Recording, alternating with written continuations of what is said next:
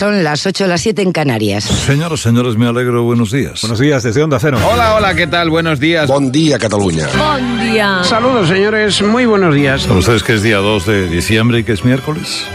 Y que además hace un razonable... Día de GM. Paciència, estimat oient, que han sortit les notes del Nadal i han tornat a sortir no bones, sinó extraordinàries. que convierten a esta emisora en la segunda radio generalista de España más escuchada, con 2.671.000 oyentes. Más de 4 millones y medio de españoles tienen a la cadena SER como medio de referencia, que la cadena SER es líder incontestable de la radio en España. Onda Cero cierra el año como segunda radio generalista en audiencia con 2.368.000 oyentes. RAC1 bat el rècord de la història de la ràdio Catalunya amb 842.000 oients cada dia. COPE hace historia. Gana respecto a hace un año 925.000 oyentes y se convierte en la emisora generalista que más crece. Este programa Herrera en COPE consigue un hito histórico. Nunca, nunca antes en la radio española un programa de radio había conseguido ganar un millón de oyentes en su estreno y Carlos Herrera lo ha conseguido. Una brutalitat. És una brutalitat. Es la cadena COPE, que en este GM ha adelantado a Onda Cero.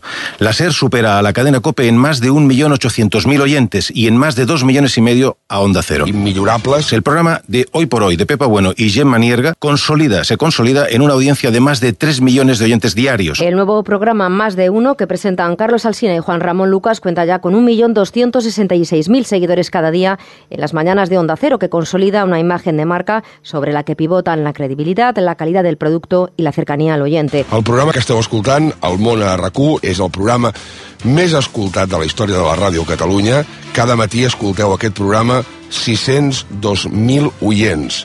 114.000 oients més que els nostres amics competidors, que tenen 489.000 oients al matí de Catalunya Ràdio i 364.000 oients més que el tercer programa, que és l'Oi por Hoy de la cadena SER, que en suma 239.000. Julia en la Onda mantiene su audiencia este año por encima del medio millón de oyentes. Ángel Espósito en su estreno también sube, crece en la tarde en 84.000 oyentes hasta alcanzar los 363.000. Por la tarde, Carlos Francino, con 868.000 oyentes diarios, casi dobla a Julia Otero. Una situación idéntica en la noche y en la madrugada. Ángels Barceló, con 1.267.000 oyentes diarios en hora 25, prácticamente dobla al programa La Linterna de la COPE. Juan Pablo Colmenarejo crece y afianza la linterna como segunda opción de la radio nocturna con 643.000 oyentes. Y la brújula, con la incorporación de David el Cura, cierra el año con 480.000 oyentes. Sigue creciendo Te doy mi palabra de Isabel Gemio, con casi un millón de seguidores. Y José Ramón de la Morena tiene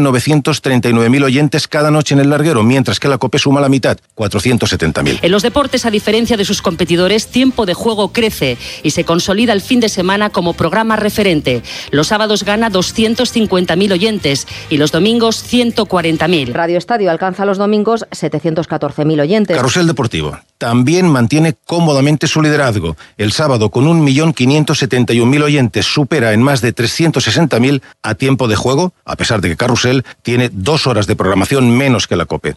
El domingo la distancia es todavía mayor. Carrusel tiene 1.732.000 y la COPE medio millón menos, aunque su programación suma dos horas y media más que el programa que dirige Jesús Gallego. Sigue creciendo Te doy mi palabra de Isabel Gemio, con casi un millón de seguidores. El programa de Javier del Pino continúa siendo el segundo programa de radio más escuchado en España. Según este último EGM, A Vivir suma 1.930.000 oyentes el sábado y 1.571.000 el domingo. Moltes felicitats a tots. Gracias. Gracias a quienes escuchaban Jacope y gracias, bienvenidas a esas 925.000 personas que se han sumado. Eh, las gracias son completas, son rotundas. Son gracias. Gracias a ustedes por seguir ahí. Los mediatizados.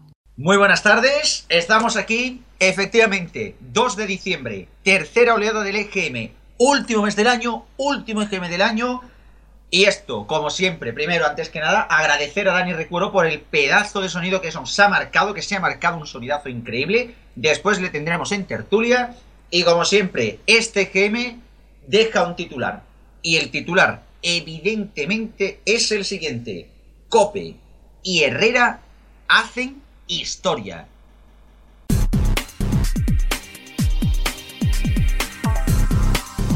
Aquí comienza Los Mediatizados. Bienvenidos a este especial EGM Los Mediatizados. Aquí comienza este especial. Durante dos horas vamos a analizar todo lo que ha ocurrido en esta jornada, todos los datos, todo el análisis. Y en primer lugar vamos a dar paso, bueno, en primer lugar os saluda Antonio Cuervo desde RFC Radio. Y damos paso, que ya se está riendo por ahí, damos paso a Francisco Garrobo, que, es quien nos va a analizar en esta primera parte, pues todos los datos. Dale, Garrobo. Así es, Antonio, vamos a repasar todo lo que ha ocurrido esta mañana porque hemos tenido una mañana, por lo menos en la radio generalistas, muy interesante y saludamos ya a nuestro analista personal de cabecera. Sin él, los especiales del GM no serían lo mismo. Pacman, muy buenas tardes. Hola, buenas tardes. Qué mal suena lo de analista, de verdad. Eh, bueno, sí, podría sonar peor incluso. Pero vamos ya a hablar una por una de las radios. Y comenzamos pues por la líder, la de siempre, la que siempre ha estado ahí arriba, que es la cadena SER, bueno, siempre no, pero en los últimos años, que sigue como líder con 4.512.000 oyentes, con una bajada, eso sí, de un cuarto de millón. Fíjate que no, no es la líder siempre, pero casi, casi, casi siempre. Una bajada, una bajada mínima, que tampoco, tampoco vamos a exagerar, ha sido una bajadilla típica de las que se tiene en el EGM eh, y no es que hayan variado demasiado sus números. Ha bajado un pelín el, hoy por hoy, ha bajado más que un pelín eh, la ventana, pero digamos que eh, casi todos sus números se mantienen estables. O sea que poca novedad en cuanto a la cadena SER.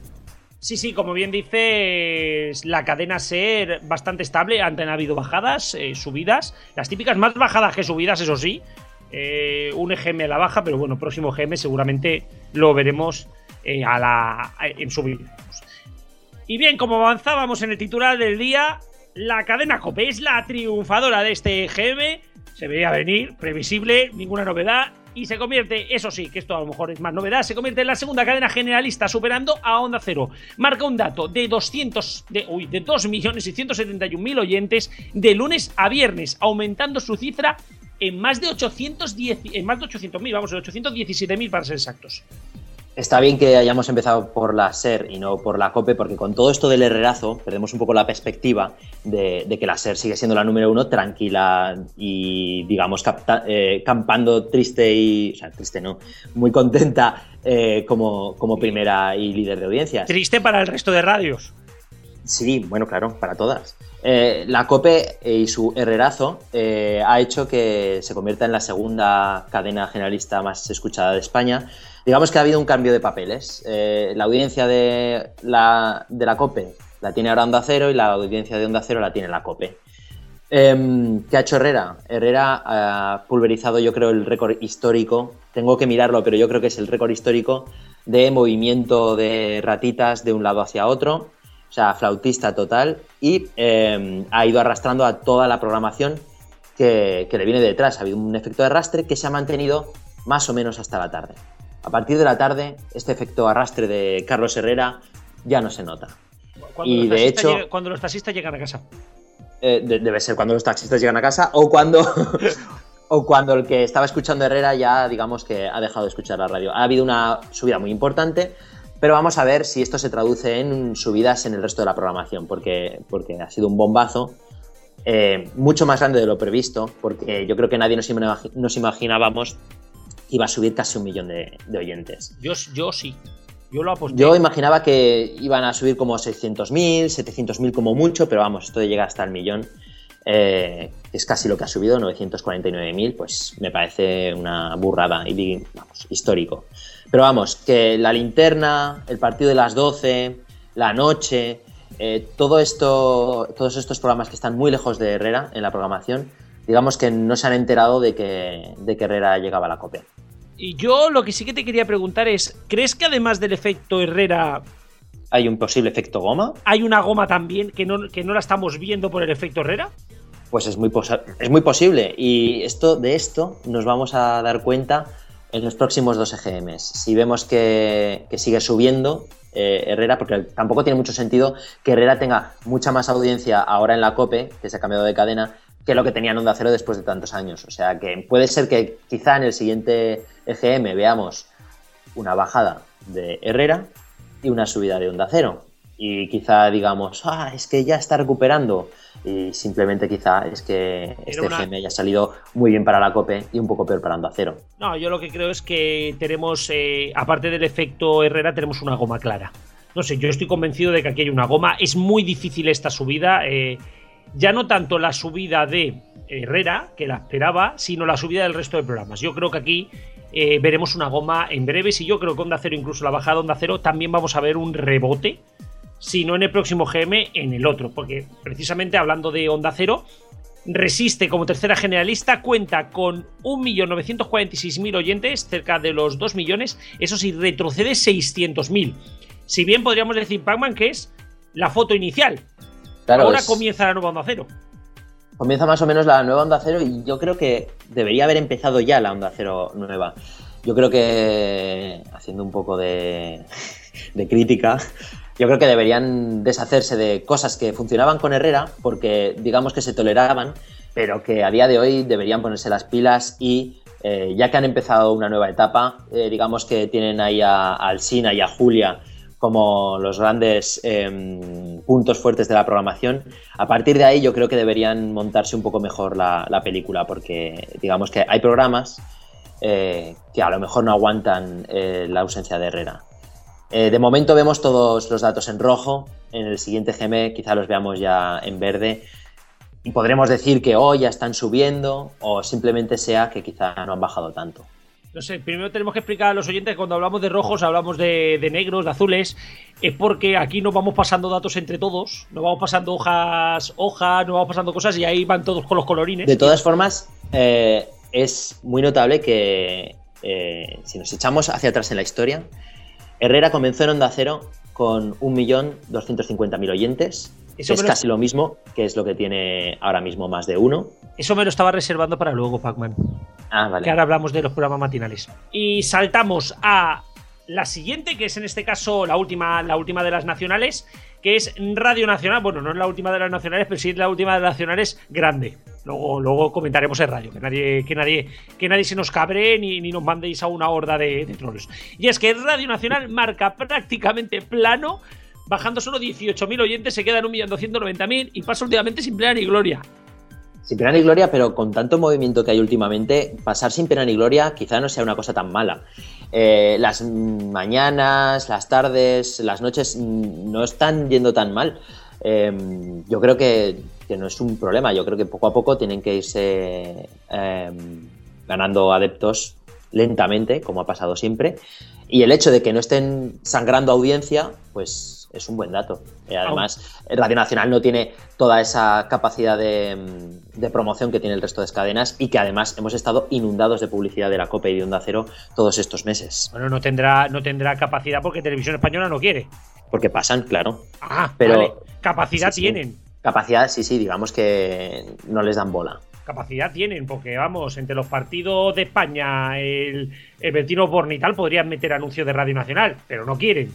Sea que podrían No, hacerlo. no, ni locos. Además, están entregados en televisión española, están entregadísimos a la COPE, o sea que no hay ningún problema por eso. Vale, y antes de saltar a, a Radio Radio Marca, vamos a hablar de Cataluña. Y es que lo que está pasando en Cataluña con la radio ya empieza a ser histórico.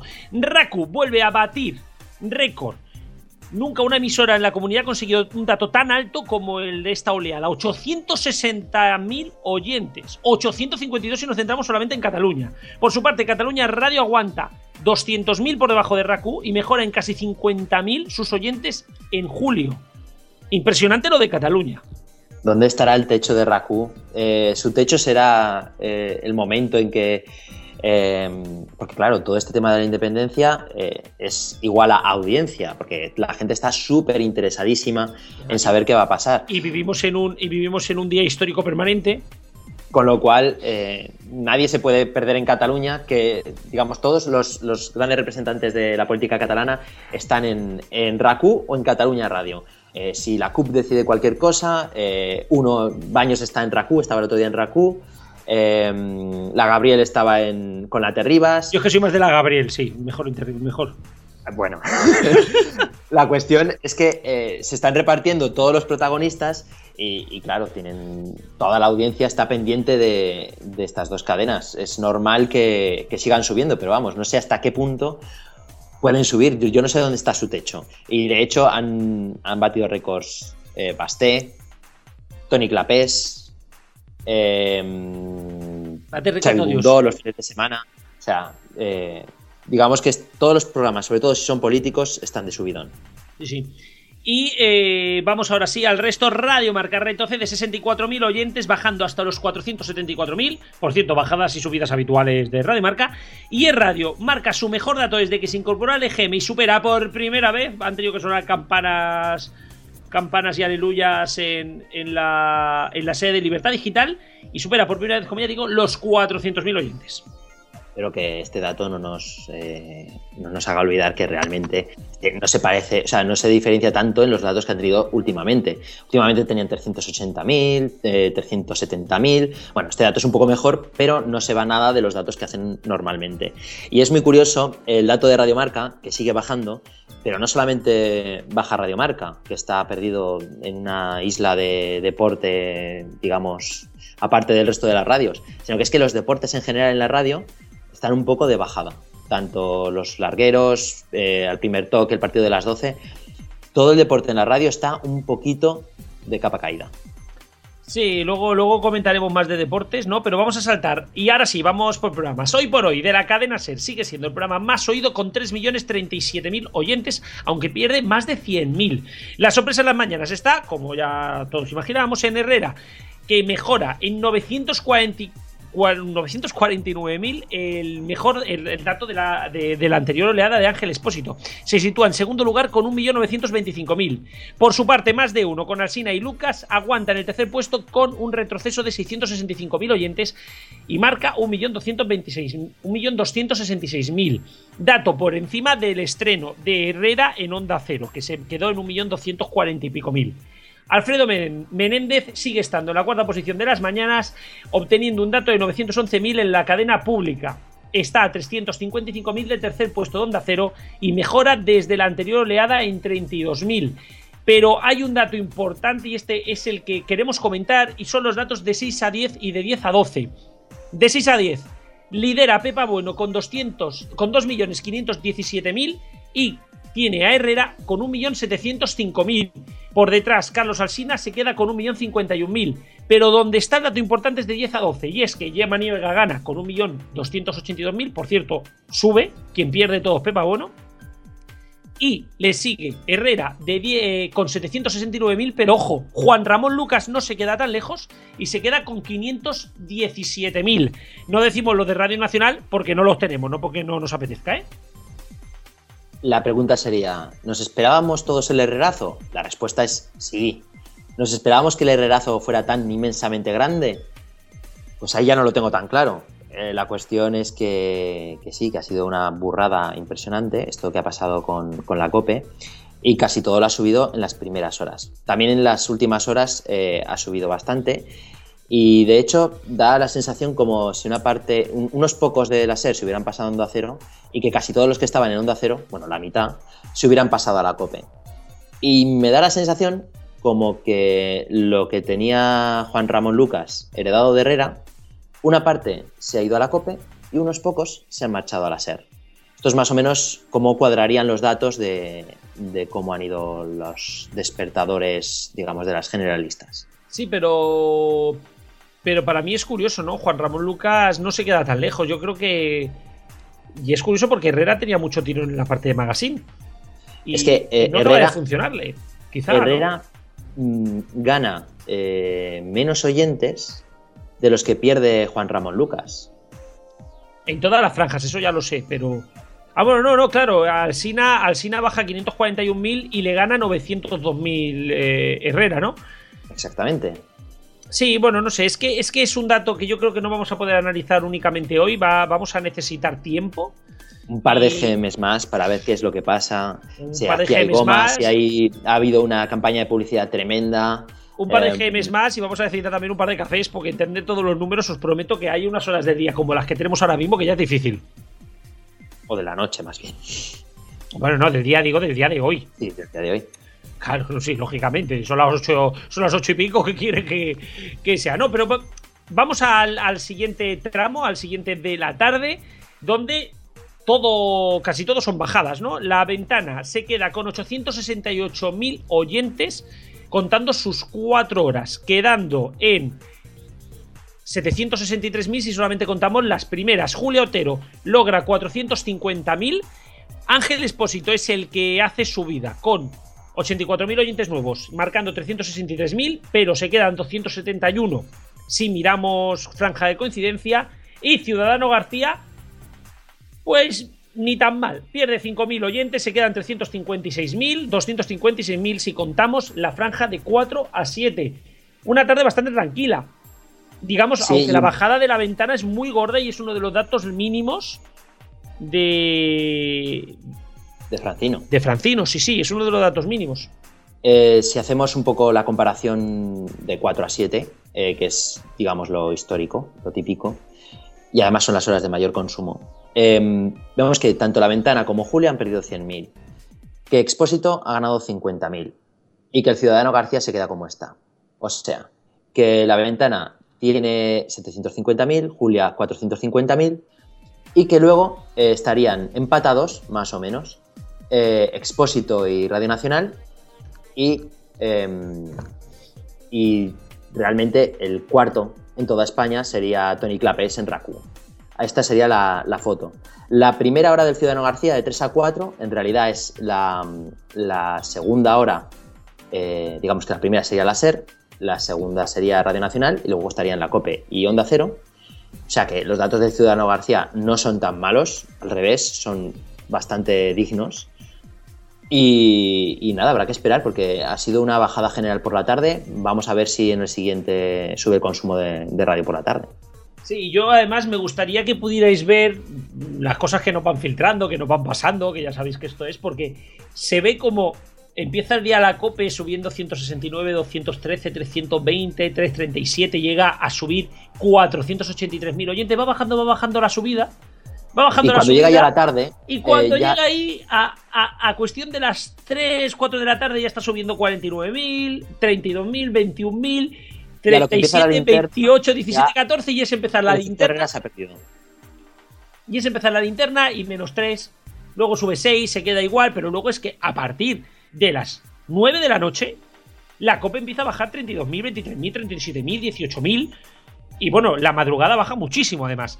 Eh, Uy, lo poco sueco que quedaba y encima bajas, es que no puede ser. Es que, es que, es que de verdad los Al final, la, gracia, lo bueno de, lo que ha pasado con la COPE y con Herrera, eh, con lo que yo me quedaría es que Herrera y, Tiempo de Juego eh, han demostrado que, el modelo sueco, digamos que no funciona.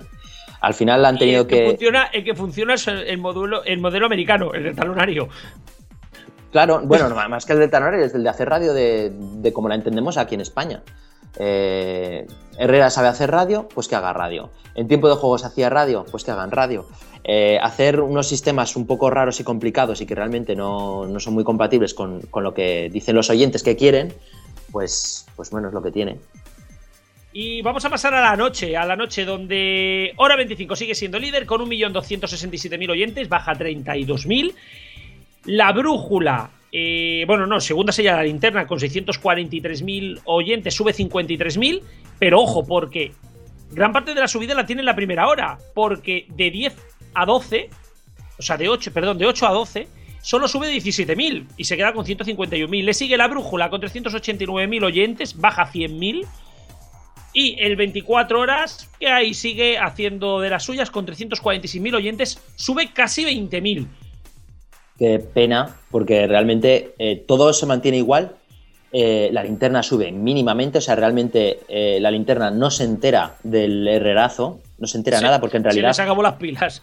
Sí, porque de, 8 a, 12 de la noche han subido 17.000 oyentes, o sea, realmente es casi insignificante lo que, lo que han subido. Lo que sí que ha perdido es la brújula, que sin Alsina, pues bueno, han caído más, un poquito más de 100.000 oyentes.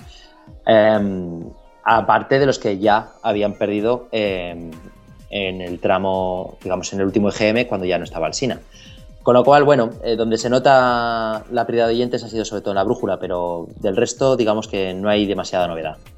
Y rápidamente, porque se nos pasa el tiempo, ya nos hemos pasado de nuevo el tiempo de, de esta parte del programa.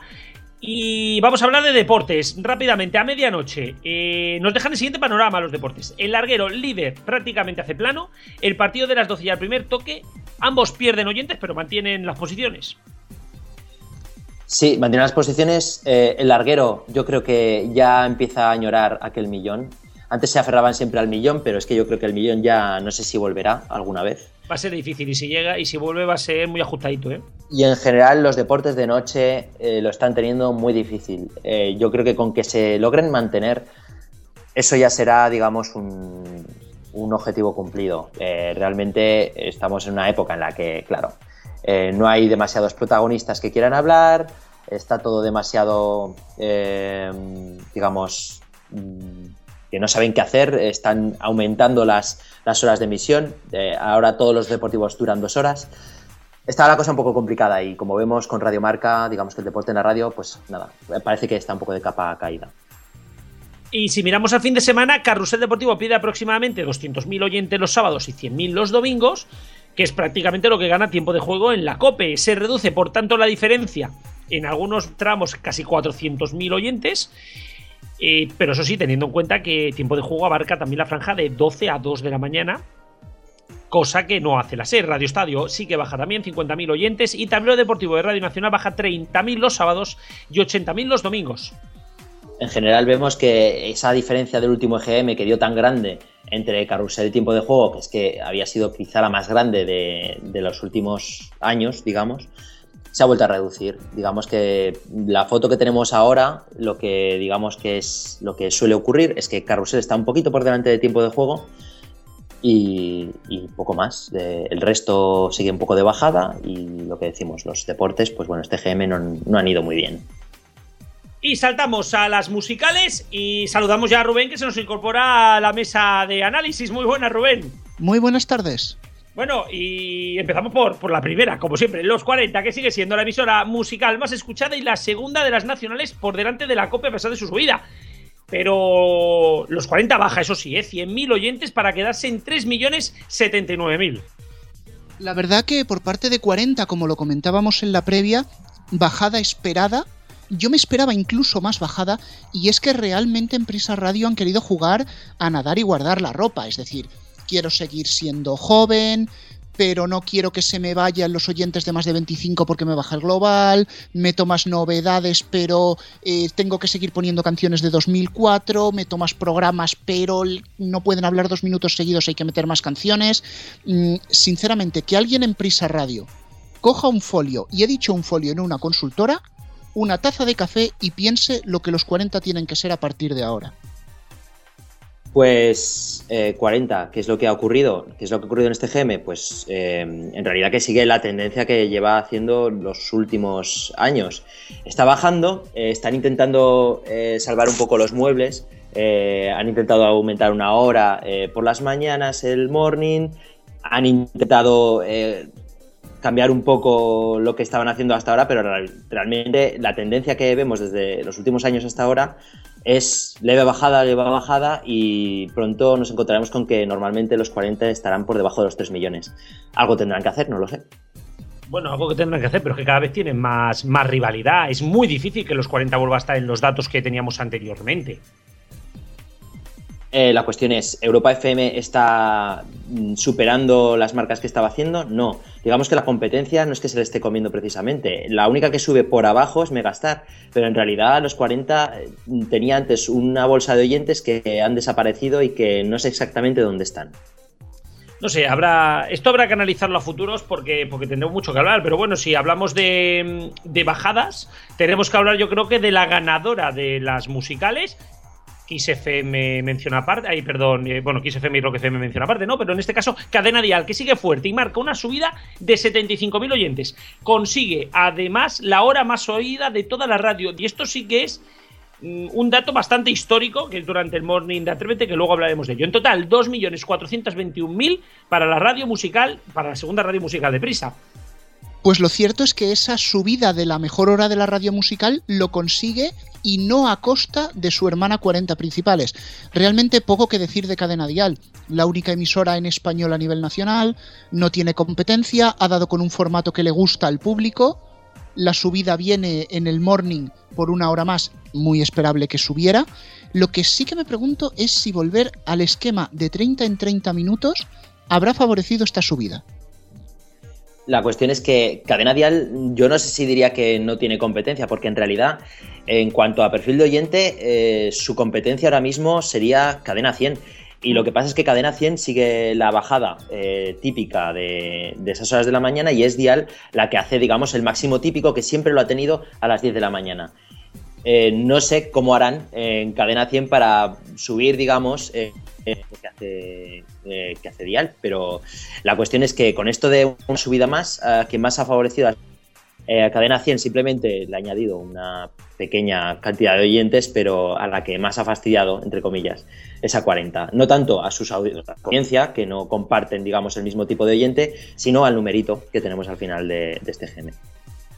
Y la tercera, la tercera en discordia en este caso es Europa FM, que roza una vez más los 2 millones, pero se queda en 1.943.000 ante una bajada que es de 52.000. Podríamos decir que, bueno, tampoco es que sea una bajada demasiado alta. Deja atrás el listón de los 2 millones de oyentes y mucho me temo que vamos a tardar en volver a verla en esas cifras. Ciertamente aquella generación Europa que tanto destacaba Cárdenas incluso en los anuncios de la propia emisora, es una generación que se está yendo. Europa FM se tiene que reciclar internamente, tienen que entrar nuevos oyentes y la opción que ha tomado en estos últimos meses es cuarentizarse. No sé yo si eso es lo correcto. Pac, ¿qué opinas tú? Yo creo que este mmm, seguir plano, este seguir plano de Europa FM es un poco preocupante, más que nada porque si los 40 están bajando y Europa, eh, Europa FM se mantiene más o menos igual, el problema está en que hay alguien que se lo está comiendo, sea alguna de estas nuevas, eh, Megastar, Hit, que no parece, pero vamos, algo están creciendo, o que se están yendo a, las plataformas, o no sé exactamente qué está pasando, pero lo que está dejando de ganar Europa a costa de 40 digamos que es un poco preocupante. Debería subir más a costa de 40 y no lo está haciendo. Y quien no está aprovechando las opciones, no está aprovechando las bajadas de su competidor, Europa FM en este caso, es Cadena 100, que eso sí, marca un plano, no, no es que baje mucho, pero bueno, baja 2.000 aproximadamente y es, podríamos decir, un, un plano, y se queda con 1.787.000.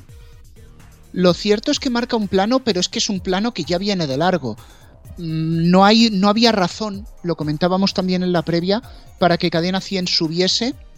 Realmente yo creo que es un formato que ha marcado techo y la pelota en todo caso estaría en manos de los programadores de la COPE de decir, este techo me vale, lo dejo así, intento relanzarla, toco algo. Esto no es una crítica, me refiero, es una pregunta abierta. Eh, cadena 100 eh, está bien como está, parece que parece que eso no tiene muchos visos de moverse. Eh, como decía, su competencia, entre comillas, es cadena dial y, parece que está perdiendo un poco las, las, ganas de comérsela. La cuestión es que lleva ya años con exactamente la misma audiencia. Eh, habrá que ver qué es lo que hacen. La subida de Javi Nieves por la mañana simplemente ha sido, pues nada, el comerse la hora de, de 10 a 11 de la mañana, pero no hay nada relevante.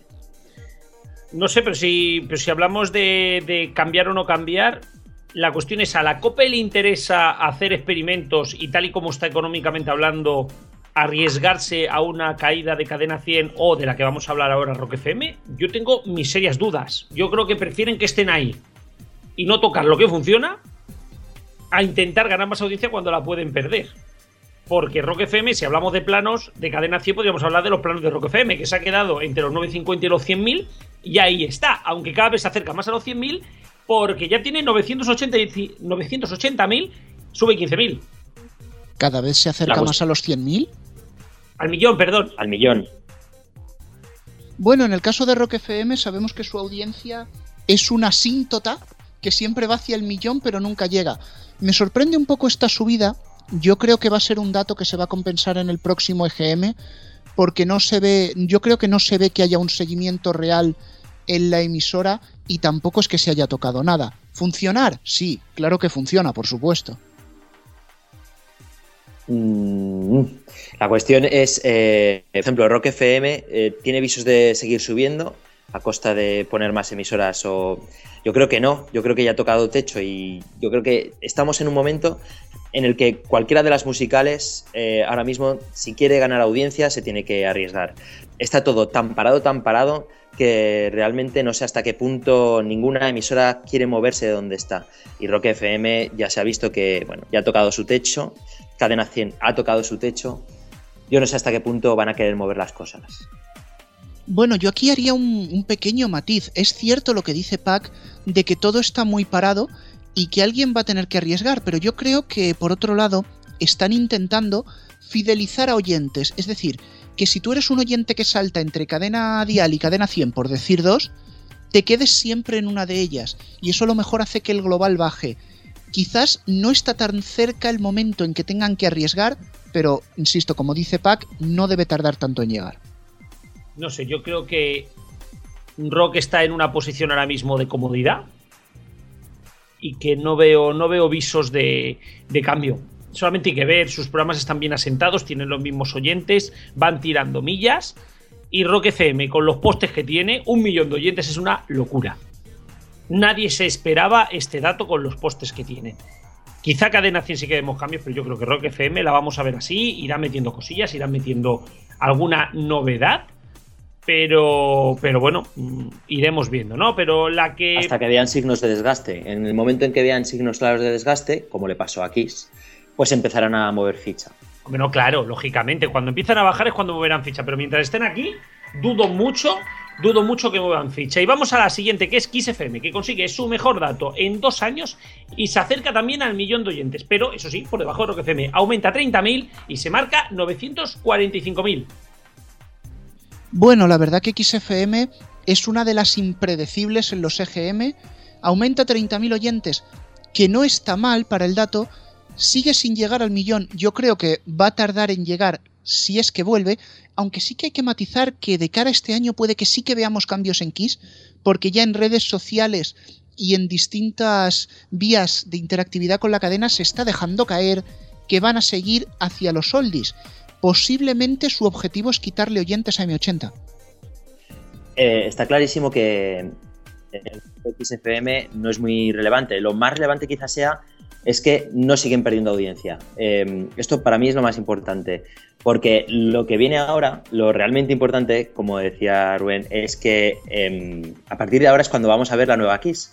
A partir del siguiente GM, quizá del segundo, el, último de la temporada, veremos qué ha pasado con la nueva Kiss, porque efectivamente han empezado a virar un poco hacia los oldies, no tanto hacia la música romanticona, que es lo que le he definido desde un principio, pero sí hacia los oldies. Y, y, claramente están tendiendo a poner otra vez la música eh, tipo más o menos antiguo. Y La- la según lo vayan Kiss, incorporando, la música de Kiss de toda la vida. lo que conocemos como la música de Kiss. Pues a medida que vayan poniendo la música de Kiss en Kiss, que parece redundante, pero no lo es, eh, veremos si esto, este- estos cambios en Kiss han sido para bien o para mal. Pero vamos, yo creo que irán subiendo poco a poco. Yo creo que precisamente ahora hablaremos, ahora hablaremos de la bajada de M80, pero yo creo que también Kiss ahora eh, vuelve otra vez a, competir, ¿no? Y bueno, vamos a hablar ya del resto de cadenas, porque además hay muchas y si vamos una por una nos podemos volver locos, ¿no? Vamos con ello. Plano de Máxima FM con 623.000 oyentes, retrocesos en Radio Le con 560.000 y Radio 3 con 465.000. M80 también baja, pero pierde prácticamente lo ganado en la anterior oleada. Se quedan con 515.000. Importante retroceso, eso sí, para ganar Fiesta, que lo incluimos aquí porque es una musical con mucha, con mucha potencia, que se deja por el camino casi 100.000 oyentes. Megastar, la emisora, la última emisora de la COPE, sigue aumentando seguidores y se queda ya casi en 360.000. Flashback se convierte en la musical líder de Cataluña con 298.000 oyentes. Por cierto, dato importante, Cadena Dial se convierte en la segunda musical de Cataluña, Europa FM pasa a ser tercera y Los 40 queda cuarta. Y este es un dato que ahora analizaré con Radio Chip. Melodía hace goma y recupera todo lo perdido antes de verano, que fue ahora se quedan con 231.000 y Hit FM hace lo mismo y supera por fin la barrera de los 200.000. Bueno, vamos a ver, por partes, como dijo Jack el Destripador. Máxima FM, lo comentábamos en la previa, ha mejorado sus emisores no oficiales y eso le da un repunte. Bajada de Radio Ley Radio 3, un error bien grande que hice en mi quiniela, creí que iban a subir.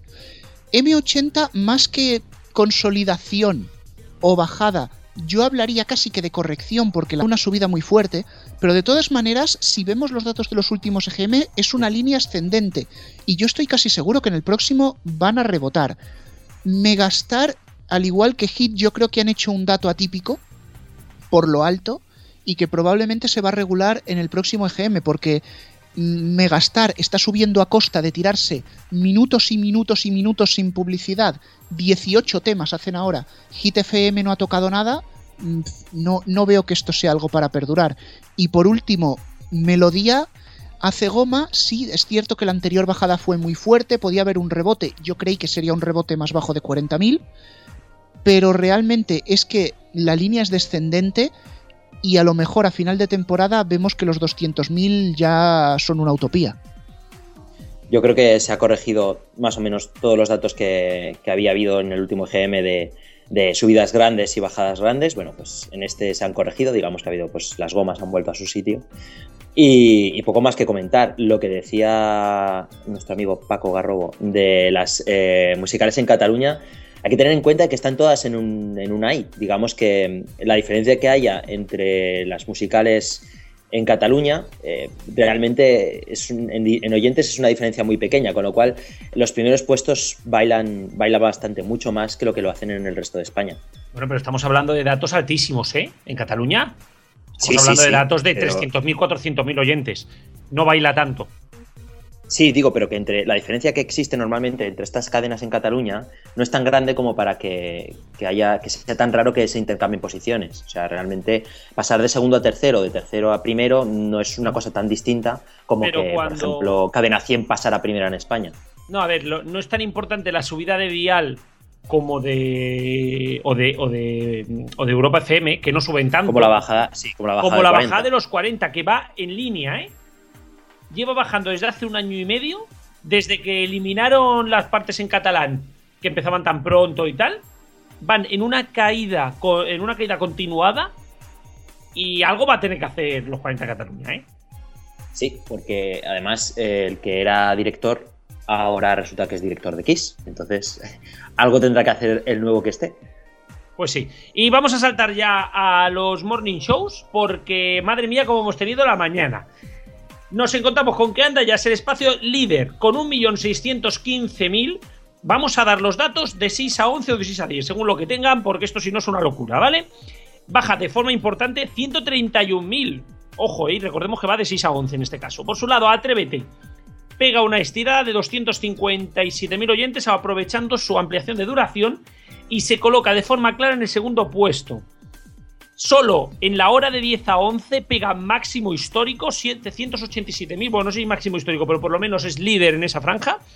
Y fijaros todo lo que puede llegar a ganar, ¿no? Javimar, en cadena 100, también aumentas oyentes al alargar hasta las 11, concretamente 227.000. Y pasan del millón exacto al millón 227.000, que es lo que se marcó eh, hace un tiempo. Cárdenas en Europa FM mantiene duración y se deja por el camino 86.000 oyentes, aunque sigue por encima del millón. Más abajo las mañanas Kiss con Fran Blanco. Estreno, por cierto, del presentador. Y con dos horas más de duración pasa a marcar 481.000 oyentes. Pero ojo, mm, se le queda muy cerquita el pirata con 452.000 yendo de 6 a 10. En la parte baja destacamos los retrocesos de Mucho Max, que se queda con 202.000, Mateo y Andrea, que se queda con 198.000, y ojo, porque como Mateo y Andrea supera a Mucho Max, esto puede ser ya la rehostia, y 80 y la madre, que se queda con 121.000. Bueno, acabas de decir que si Mateo y Andrea superan a mucho Max. Vale por cobertura, pero no nos olvidemos que Máxima FM es una emisora de género y no general. Yendo ya a los datos más importantes, mm, voy a pasar por encima de las emisoras que han alargado porque era muy esperable que subieran. Me quiero centrar sobre todo en la primera que alargó, que fue Andaya. Y si me permitís la expresión, esto demuestra la gran cagada de 40 principales. Ya con 3 EGMs con tiempo para poderlo ver, estaba claro que le han dado la hora buena de 10 a 11 para alargarlo y la han destrozado. Desde que se la dieron no han hecho otra cosa que bajarla. Señores, por favor, háganse mirar el anda ya. Y por último, Cárdenas en Europa FM mantiene duración y baja. No tengo yo tan claro que si le hubieran dado una hora más, hubiera subido. Eh, por ir un poco rápido, eh, yo diría que efectivamente 40 baja, digamos, el anda ya está bajando y si no se quiere ver, pues están ciegos. Y el resto han subido eh, por, por, la hora que tienen de más. Cárdenas ha bajado, ahora nos venderán que es porque tiene una hora menos, simplemente ha bajado. Y, y, Fran Blanco comienza bien, pero también con una hora más, con lo cual realmente repite más o menos los, los datos que tenían hasta ahora. Digamos que poco movimiento hay y lo único que es un poco reseñable es la bajada un poquito más de, de Landa ya y la bajada un poquito de Cárdenas. Yo sí que quiero, yo sí que quiero comentar la subida de Atrévete. La subida de Atrévete no es solamente por la hora extra, aquí eh, se están viniendo arriba. Cadena Díaz está viniendo arriba en general, pero yo creo que la mañana cada vez está mejor compactado ese programa y cada vez tiene muchísimo más sentido. Le pasa parecido a Javi Mar, ¿eh? porque eh, han logrado casi 250.000 oyentes más solamente con una hora que es un dato bastante alto. y Yo creo que también es considerable. No creo que esto sea solamente por la hora extra, sí, bastante bien el programa. No voy a entrar en lo de Cárdenas, creo que vosotros ya, ya lo habéis dicho. Creo que Fran Blanco puede crecer mucho más. Hay que darle mucho tiempo a este programa. Y, y, por otro lado, anda ya, tienen un problema y lo tienen grande. Ojo, cuidado, ¿eh?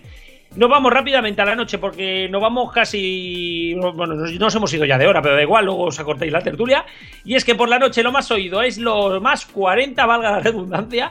Pierde 34.000 oyentes en una hora, la de 20 a 21, en la que ha bajado de una forma importante el consumo de la radio musical.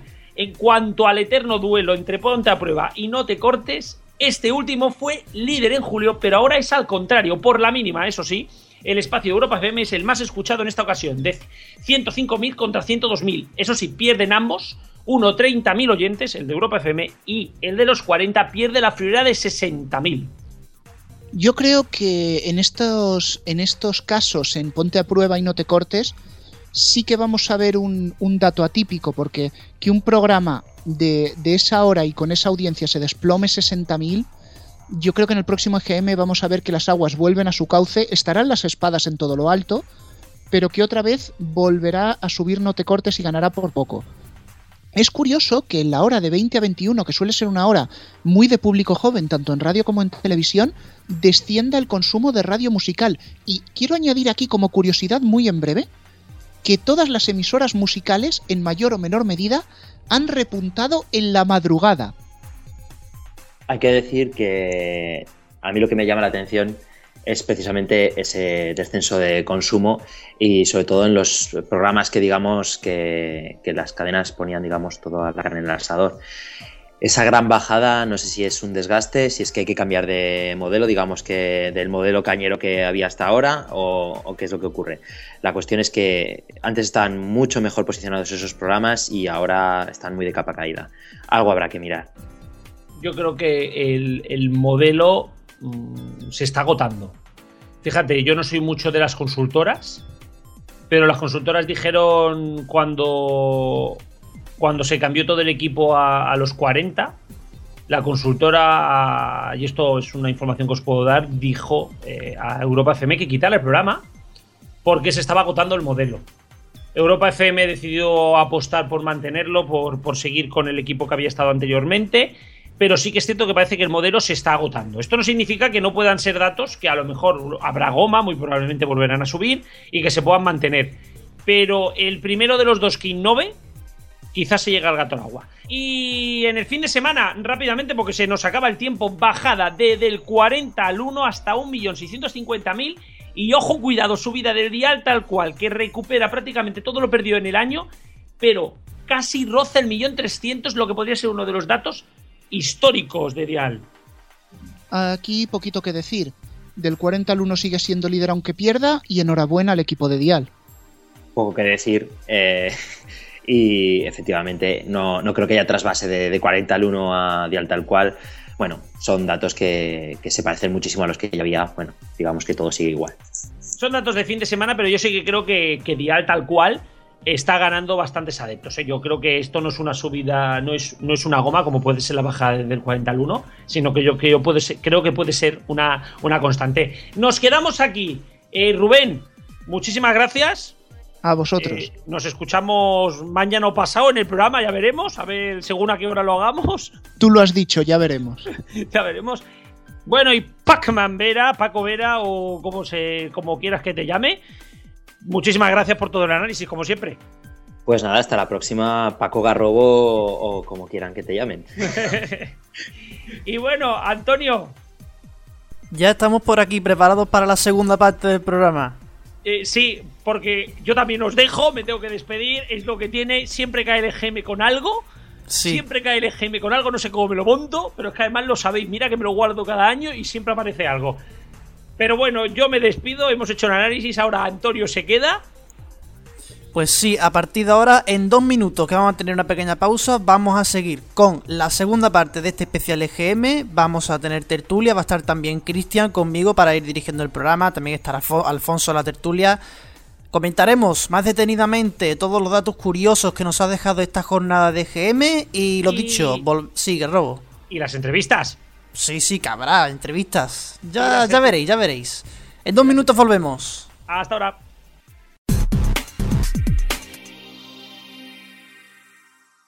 Los mediatizados. La tertulia.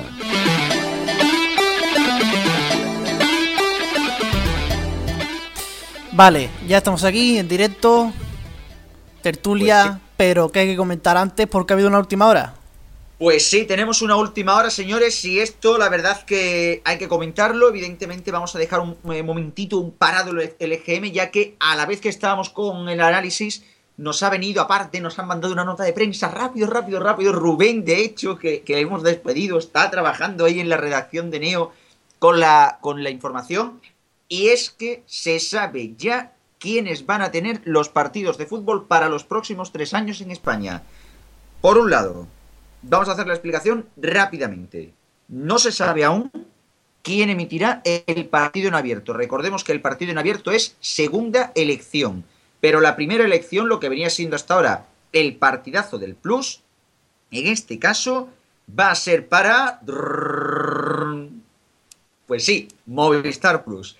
Era algo evidente. Era algo evidente de algo, los de Movistar, y en este caso, distribuidora de televisión digital, en Sociedad Anónima Unipersonal, se ha quedado el partido. Sería el lote número 5, que consta, en este caso, esto parece la, la carnicería, de un partido de primera división en exclusiva en primera elección, un partido de segunda división en exclusiva en primera elección y los seis partidos de la fase de ascenso primera división. Este lote ha costado 750 millones de euros por tres temporadas, o lo que es lo mismo, 250 millones de euros por temporada para emitir un partido de primera y un partido de segunda en exclusiva por Movistar Plus. Evidentemente, este partido seguramente, porque esto es así, ahora lo comentaremos, ¿verdad, Alfonso? Que ya te veo yo ahí, tendrá que cederse al resto de plataformas, a Vodafone y a Orange principalmente. Y, señoras y señores, esto sí, el lote gordo, la cesta de Navidad, ahora ya que viene la época.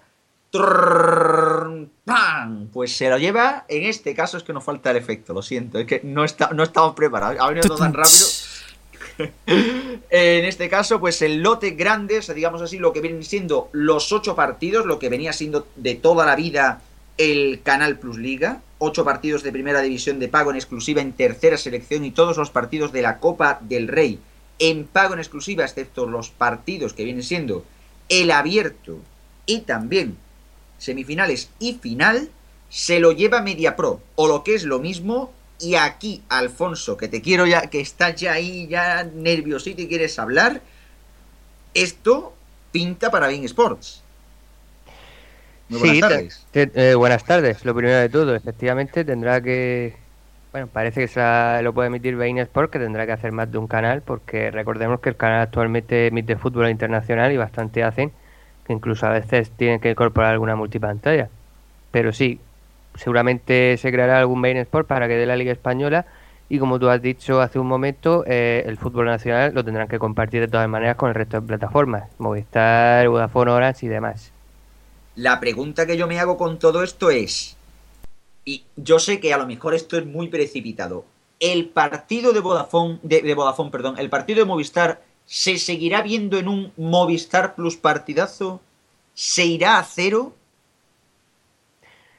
Pues no lo sé porque yo sinceramente pienso que, que, que no sé por qué han sacado el partido del Plus de Canal Plus este año, porque prácticamente el resto de contenidos lo han ido, los han ido manteniendo, la liga inglesa, la NBA y demás, y sin embargo sacaron el partido y lo pusieron en un canal que solo emite ese partido y que yo no le encuentro mucho sentido. Pero bueno.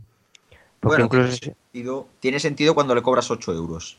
Eso sí te digo. Sí, sí, efectivamente, porque incluso al- alguien me puede decir, bueno, para compartirlo con el resto de plataformas, pero bueno, en el resto de plataformas siempre puedes crear lo que ya existe, un abono fútbol 1 o algo parecido. Eh, luego, por otro lado, ah, en, el fondo no nos debemos sorprender porque todos sabemos que Tebas y Roures se llevan muy bien y todo parecía indicar que iba a pasar lo que ha pasado, que efectivamente MediaPro mm, se, se iba a hacer con el fútbol nacional. De esta manera, MediaPro pues eh, obtiene una posición muy eh, muy adelantada en esto del, del fútbol en España porque tiene el fútbol nacional más las principales ligas extranjeras, quitando la alemana, eh, el, el resto lo tiene compartido en exclusiva, pero lo tiene Sport. Cosa que, por cierto, puede ser un problema en caso de que Movistar no acabe llegando a negociaciones, cosa que yo creo que harán porque acabarán entendiéndose para meter el canal. Esto, ojito con esto. Bueno, todo esto no quiero tampoco, no queremos desviar tampoco el tema. Estamos en un programa especial del EGM. Esto se comentará en un programa especial mañana, o sea, porque es que Sí. esto, esto parece ser que nos vamos de especial en especial. Mañana tendremos otro programa especial donde comentaremos todo esto más pausadamente y ya con más datos y cuando tengamos ya todo aclarado. Exacto, mañana Pero- habrá una hora para comentar todo esto. Será mañana, pues a las. a la hora de siempre, a las 8 de la tarde. Efectivamente, a las 8 de la tarde, aparte una semana en la que es que ha habido de todo, porque es que tenemos el EGM, ha venido el fútbol, el lanzamiento del nuevo canal de Movistar, y es que esto es una locura, o sea, es que ha venido todo, todo muy rápido, pero hoy, señores, tenemos que hablar, y como hemos estado haciendo durante esta hora, tenemos que hablar del EGM, y es el momento de la tertulia, como, como, es, eh, como es evidente, y como antes comentaba don Paco Garrobo, que ha sido quien ha tenido que, que marcharse. En este caso, también decir, por cierto, que si queréis un poquito más de información sobre este tema, en Neo está ya publicado, en neo.es, está publicada la información sobre esta eh, sobre el tema de la liga, o sea, sobre todo este reparto, primer reparto de derechos de los partidos de liga para las próximas tres temporadas en España. Vamos a ir ya directamente con la tertulia del EGM, eh, como comentábamos aquí al principio del especial, EGM en el que, y primero quiero entrar con Alfonso, eh, luego voy a entrar tam- también contigo, Cuerpo, porque la verdad que, eh, Antonio, porque hay bastantes cosas también que comentar sobre COPE. EGM de liderazgo absoluto de, de la SER, como siempre, pero en el que la COPE ha pegado el sorpresón, casi diríamos de la década, ¿no? Eh, pues sí, porque en un EGM normal se hablaría de que la SER ha bajado, casi todos sus programas también, no de una forma significativa, pero sí que ha sido un mal EGM para la SER, pero claro, entre los malos datos de Onda Cero y el, mm, el- el espectacular dato de COPE, de sus programas, incluso sus musicales, que también han subido todas, haciendo récord, dos de ellas, en fin, para la COPE ha sido, vamos, eh, el día más alegre que han tenido en mucho tiempo. Eh, por, por deciros, ya sabes que, que yo soy una especie de Mr. Chip de esto de los datos de la radio.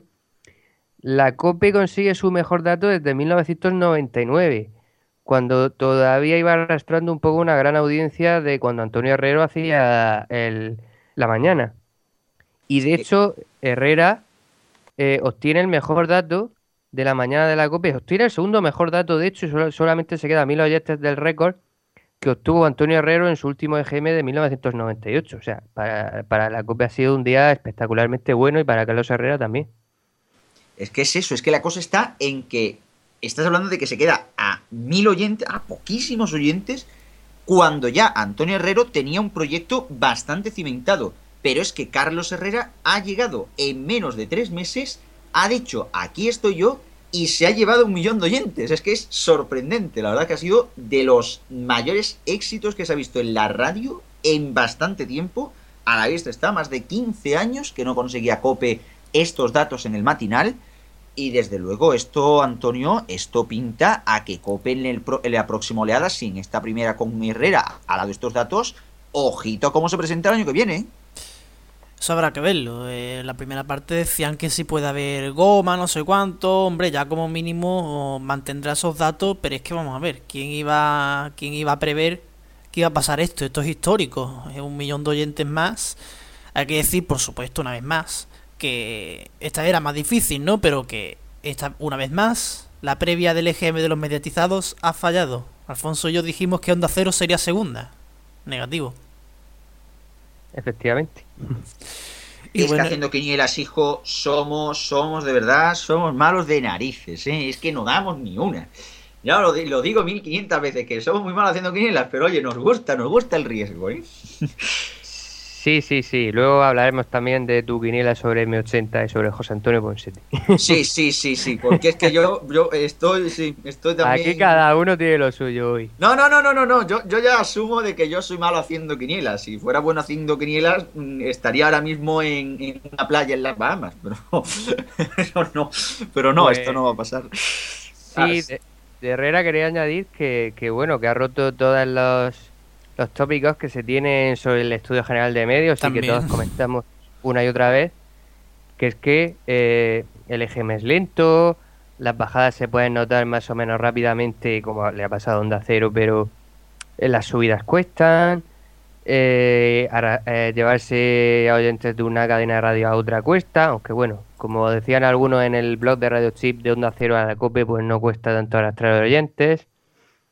En fin, ha sido, eh, ha sido lo nunca visto porque no se recuerda nada igual. Un programa que de pronto obtengo un millón de oyentes más de los que tenía y doble su audiencia. Como mucho, mucho, yo no tengo el dato exacto, tengo que decirlo, pero como mucho, mucho, eh, Luis del Olmo, cuando pasó de la copia a Onda Cero, probablemente también le pasó algo parecido. Pero bueno, en todo caso, si hay un precedente, y ese, ese si es que lo es, estamos hablando del año 91, estamos hablando de hace 25 años casi. Entonces, es, histórico y es un día histórico para, la radio, es así.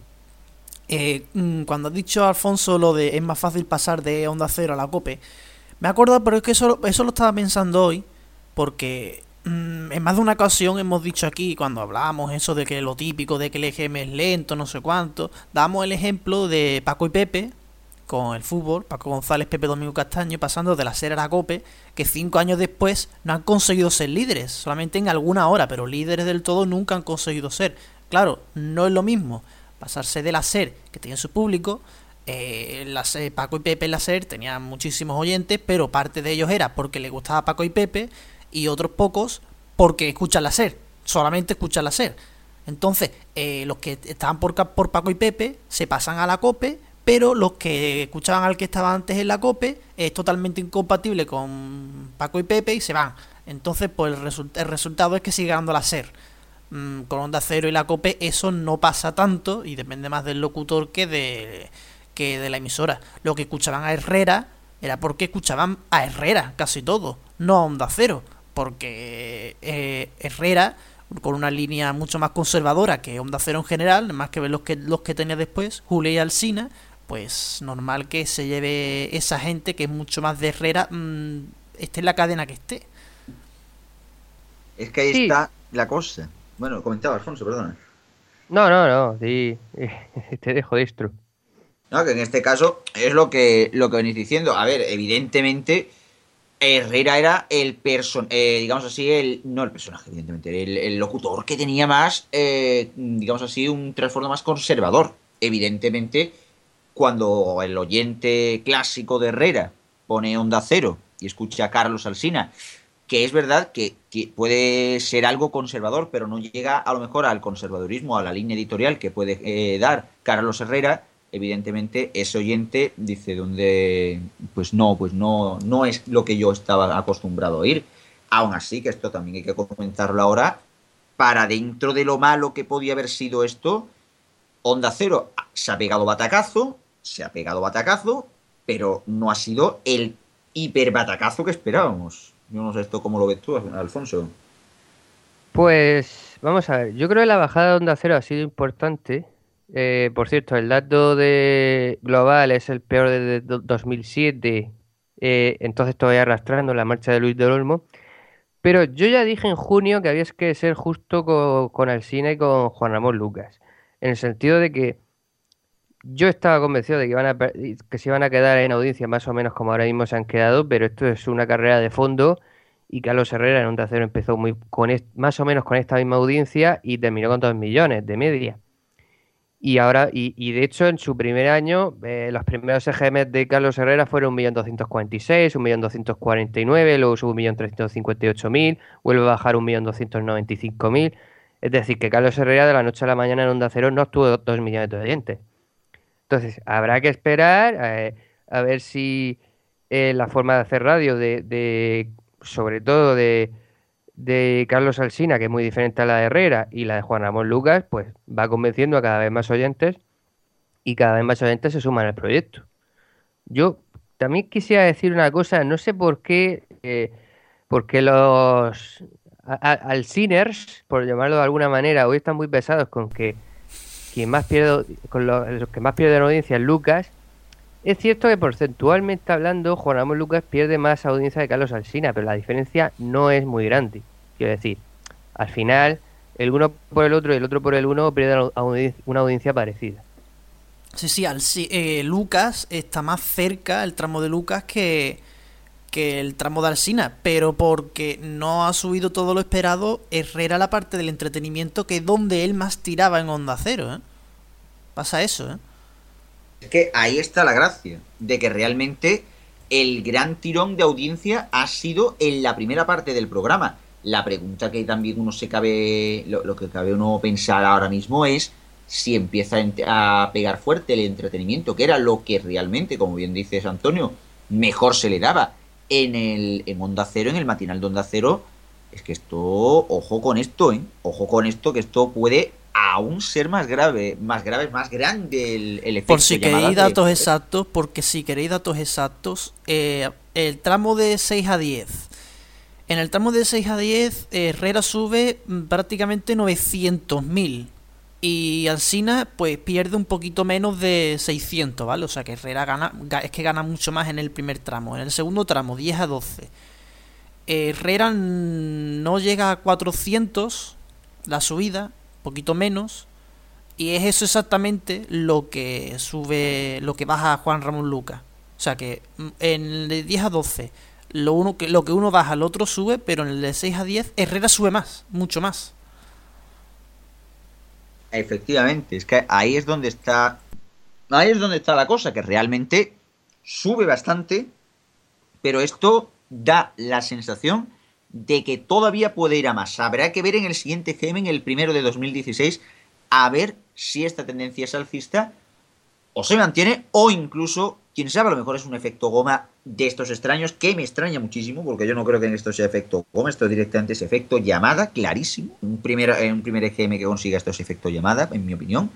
Pero bueno, habrá que verlo. Lo que sí que también hay que hablar, que aquí, oye, lo dejamos aquí olvidado, que, que Herrera es segundo, que recordemos que quien ha ganado el EGM en las matinales sigue siendo el hoy por hoy. Pero el hoy por hoy pegando una, un descenso de audiencia en un solo EGM de más de 100.000 personas más de la mayoría de ellas en la parte de Pepa Bueno, porque la parte de Germanierga incluso gana 5.000 oyentes, que eso es lo mismo. Plano.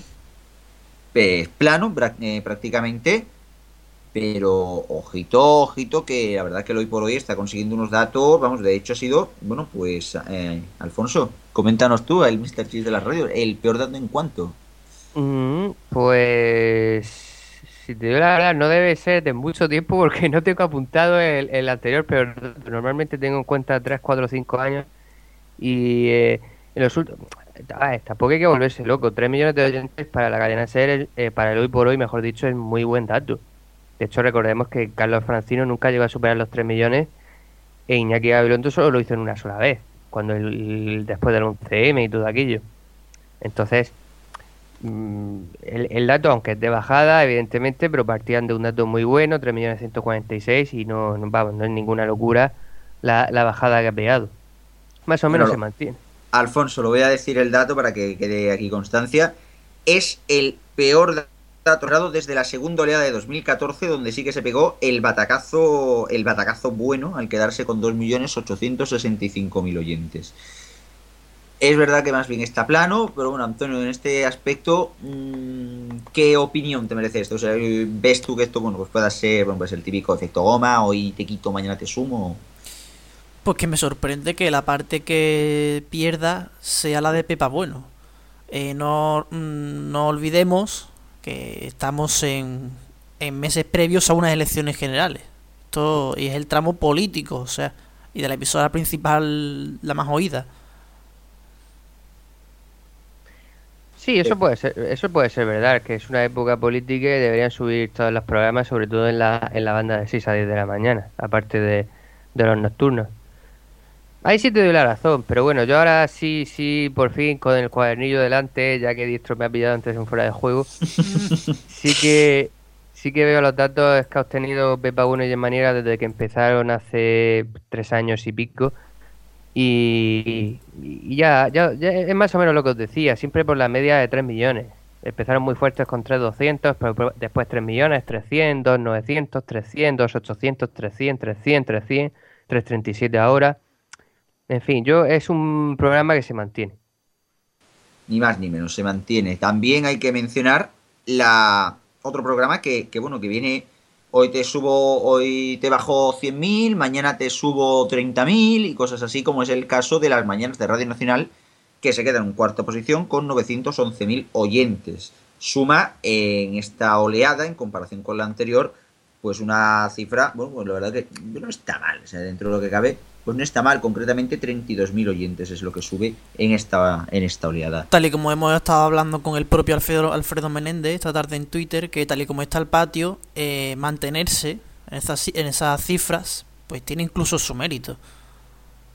No, y tanto, y tanto, y vamos, y básicamente teniendo en cuenta que Radio Nacional no lo va a tener tan fácil y bueno, posiblemente, vamos, posiblemente, quién sabe, esto no se sabe hasta, hasta el rabo, todo es todo, eh, todo es todo lo que se dice, que a lo mejor puede ser que nada, pues se cambie otra vez gobierno y otra vez cambio de parrilla. O sea, es difícil, es difícil, la verdad, de establecerse dentro de, Radio Nacional.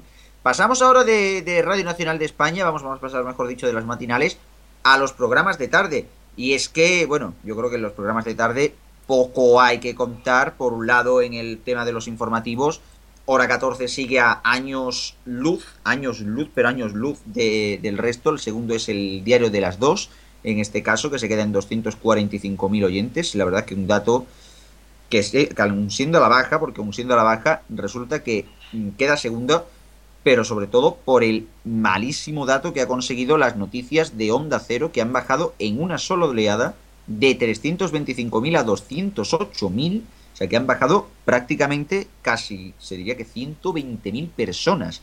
Una barbaridad. Todo lo contrario que el Mediodía Cope, que ha sumado 70.000 oyentes nuevos, 160.000 de los 90.000 que tenía anteriormente. Eh, y hora 14, que suma ca casi 100.000 oyentes, concretamente 92.000 en una sola oleada. Eh, ¿Algo que reseñar en esto, Alfonso? Pues bueno, en, cuanto a los informativos, desde luego que, que la SER está muy alta. Bueno, y, y, el resto siempre han estado un poco ahí luchando por la segunda posición, porque durante, yo me acuerdo durante varias temporadas la COP era segunda destacada, hace ha visto superada por Onda Cero, Radio Nacional siempre ha estado ahí ahí. Ha habido, ya digo, mucha lucha por la segunda posición y lo que también se puede ver aquí es que eh, Carlos Herrera ha, ha, habido un efecto Carlos Herrera, digamos, durante toda la programación de la COPE y durante toda, eh, al alza y durante toda la programación de Onda Cero a la baja. Es que ahí está la cosa, que realmente eh, el descenso de Onda Cero es que es generalizado, o sea, es que no es que sea una cosa de, oye, que es que pues ha caído el matinal, no, no, es que ha caído todo realmente y de ahí el problema. Pero bueno, vamos a vamos a ir a vamos a ir a los programas de tarde, que era lo que teníamos que comentar efectivamente. Sobre todo destacar, esto lo han comentado también en titulares, lo ha estado comentando también Radio Chips y demás, el batacazo que se ha pegado a la ventana es que ha perdido eh, más de 140.000 oyentes. Y aquí, Alfonso, si necesito el dato, por favor, 868.000 oyentes. Peor, da peor dato, perdón, de la SER desde... Mm, no te creas, más o menos igual que lo hoy por hoy. Peor dato desde el 2000, de la segunda oleada de 2014 que clavó ese mismo dato, 868.000 oyentes. Y contando de 4 a 7. Eh, va, eso ya no te lo podría decir porque me suele apuntar en los totales y no, no, te sabría decir de 4 a 7, pero bueno, Francino siempre ha hecho de, de 4 a 8. Entonces yo estoy, estoy comparando datos semejantes. Claro, en este caso decir que el dato serían de 763.000 oyentes en el caso de contar con que el programa fuera de 4 a 7. En ese caso sería el peor dato desde la segunda oleada de 2011, donde se registraron 744.000 oyentes. O sea que hablamos de que es el peor dato en cuatro años. En cuatro años, ¿eh? Ojito, ojito. Sí, pero bueno, en la tendencia generalizada de la serie en este GM de, bajada. Que, que, ya digo, si, si no fuera por, por el subidón de la COPE y el, y el batacazo de Onda Cero, pues sería la noticia de este GM. Pero ha quedado bastante escondido.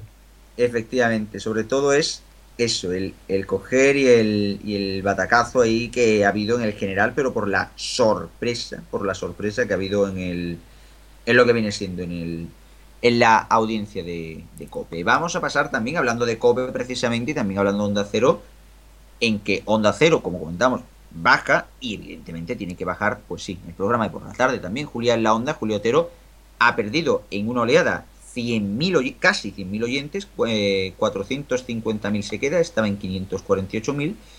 Y también, bueno, la tarde de Cope, que con Ángel Espósito está ahí, como bien decía, como bien decía Pacman, pero sí que es verdad que ha pegado una subida curiosa, 100, casi 100.000 oyentes también. O sea, realmente lo que se demuestra con esto, Antonio, es que Cope, desde luego, ha tenido un poquito de efecto llamada y el que ya escuchaba Herrera se ha quedado para después.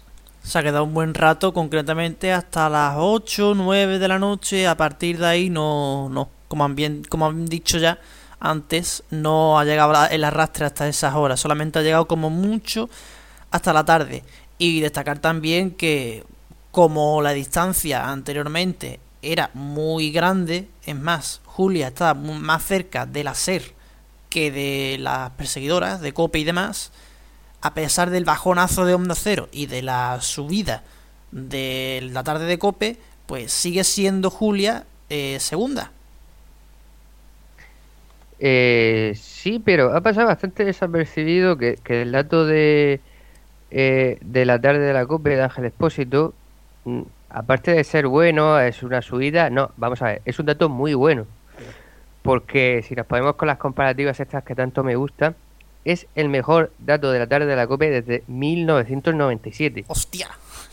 Perdón por el taco, pero dato importante. Entonces, sí, sí, entonces presentaba la tarde Maricruz Soriano y todavía arrastraba, digamos, la bajada de, de Encarna Sánchez y toda su muerte, porque Encarna Sánchez eh, se fue, os lo digo enseguida. ¿96, 95? Sí, en el 95, dejando 670.000 oyentes. Y luego Esmeralda Marugán lo, cogió un trimestre y bajó otro poquitín. Y Maricruz, el primer EGM de Maricruz Soriano eh, fue 461.000 oyentes. Y, y, ya luego Maricruz Soriano luego 385.000, 400 y pico mil. Y ya a partir de Maricruz Soriano ya la tarde empieza a bajar hasta los pues, 200 y pico mil oyentes. O sea, estamos hablando del mejor dato de la tarde de la COPE en 18 años. Nada menos en una franja que como Radio Chip siempre se carga en remarcar en su blog y eh, aquí también en el programa. Es una franja que le ha ido muy mal a la COPE desde la muerte de Encarna Sánchez.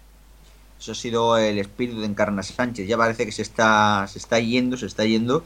Y bueno, recordad por cierto que Encarna Sánchez se fue en el 95, pero murió en el, 5 de abril del 96. El, eh, también decir, bueno, pues sí, que la verdad que es un dato dentro que cabe muy bueno. Está ahí, por eso digo que también que está ahí aunque, ojo, porque le piesa los talones el Ciudadano García. ¿eh?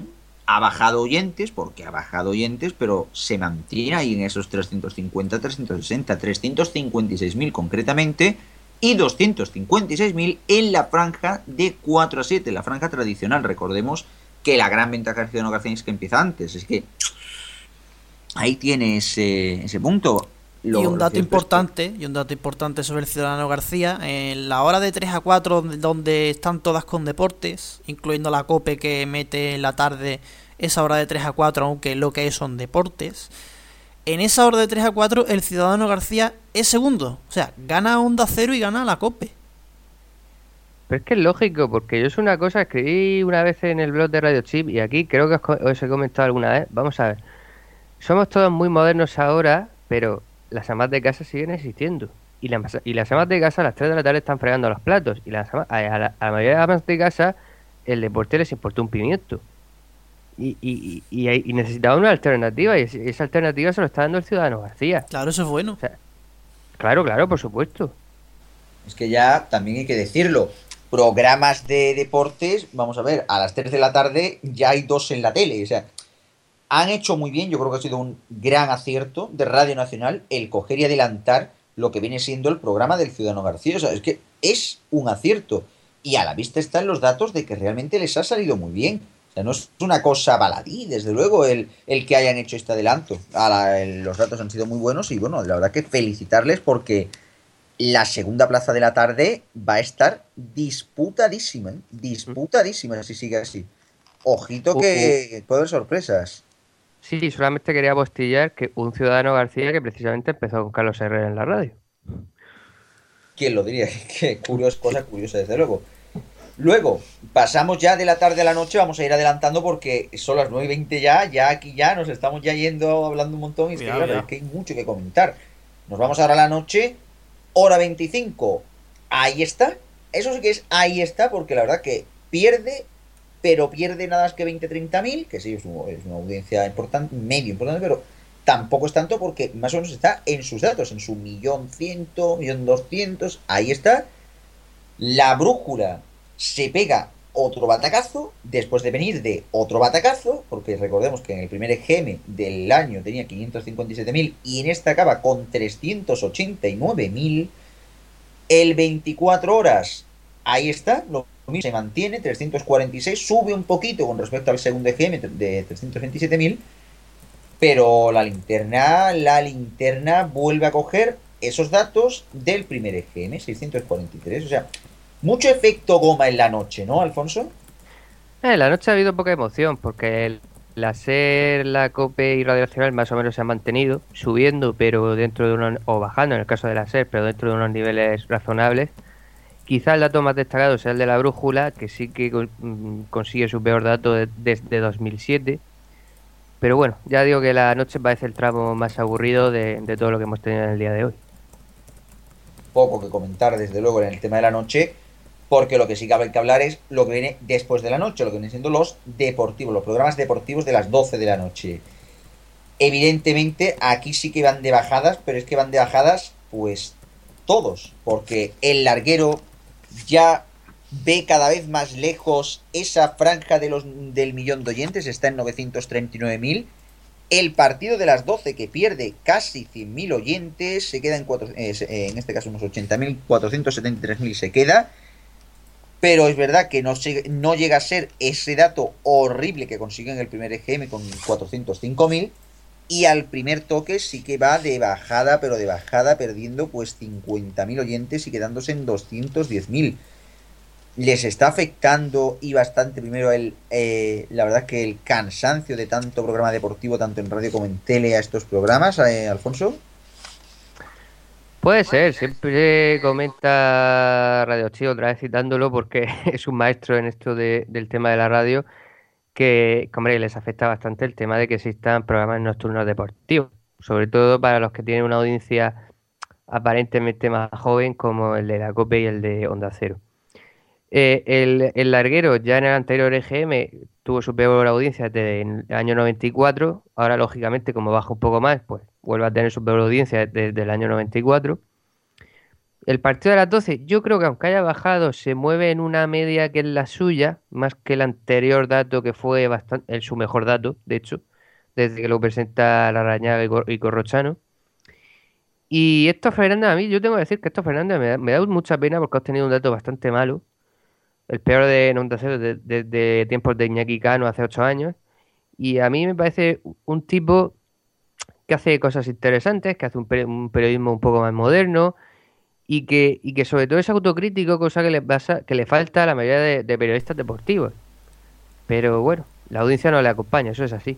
Estoy de acuerdo con Alfonso, con, lo, que, dice. ¿Crees que el chiringuito ha venido a afectar estos programas? Eh, venía a hablar de eso, que estoy de acuerdo con lo que estaba diciendo Alfonso sobre Héctor Fernández y que dentro del mismo grupo está el chiringuito. Le el micro, por lo que se ve.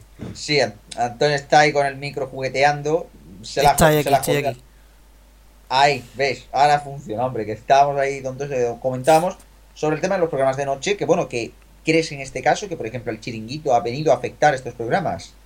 Sí, efectivamente, eso quería comentar después de Alfonso, que Héctor Fernández, estoy de acuerdo sobre lo que ha dicho Alfonso sobre Héctor Fernández y que recordemos que dentro del mismo grupo, dentro de A3 Media, está el chiringuito y se están haciendo competencia dentro del mismo grupo e incluso la relación entre Héctor Fernández y parte del equipo del chiringuito no es demasiado buena por no decir que hay cruces de comentarios por Twitter en más de una ocasión.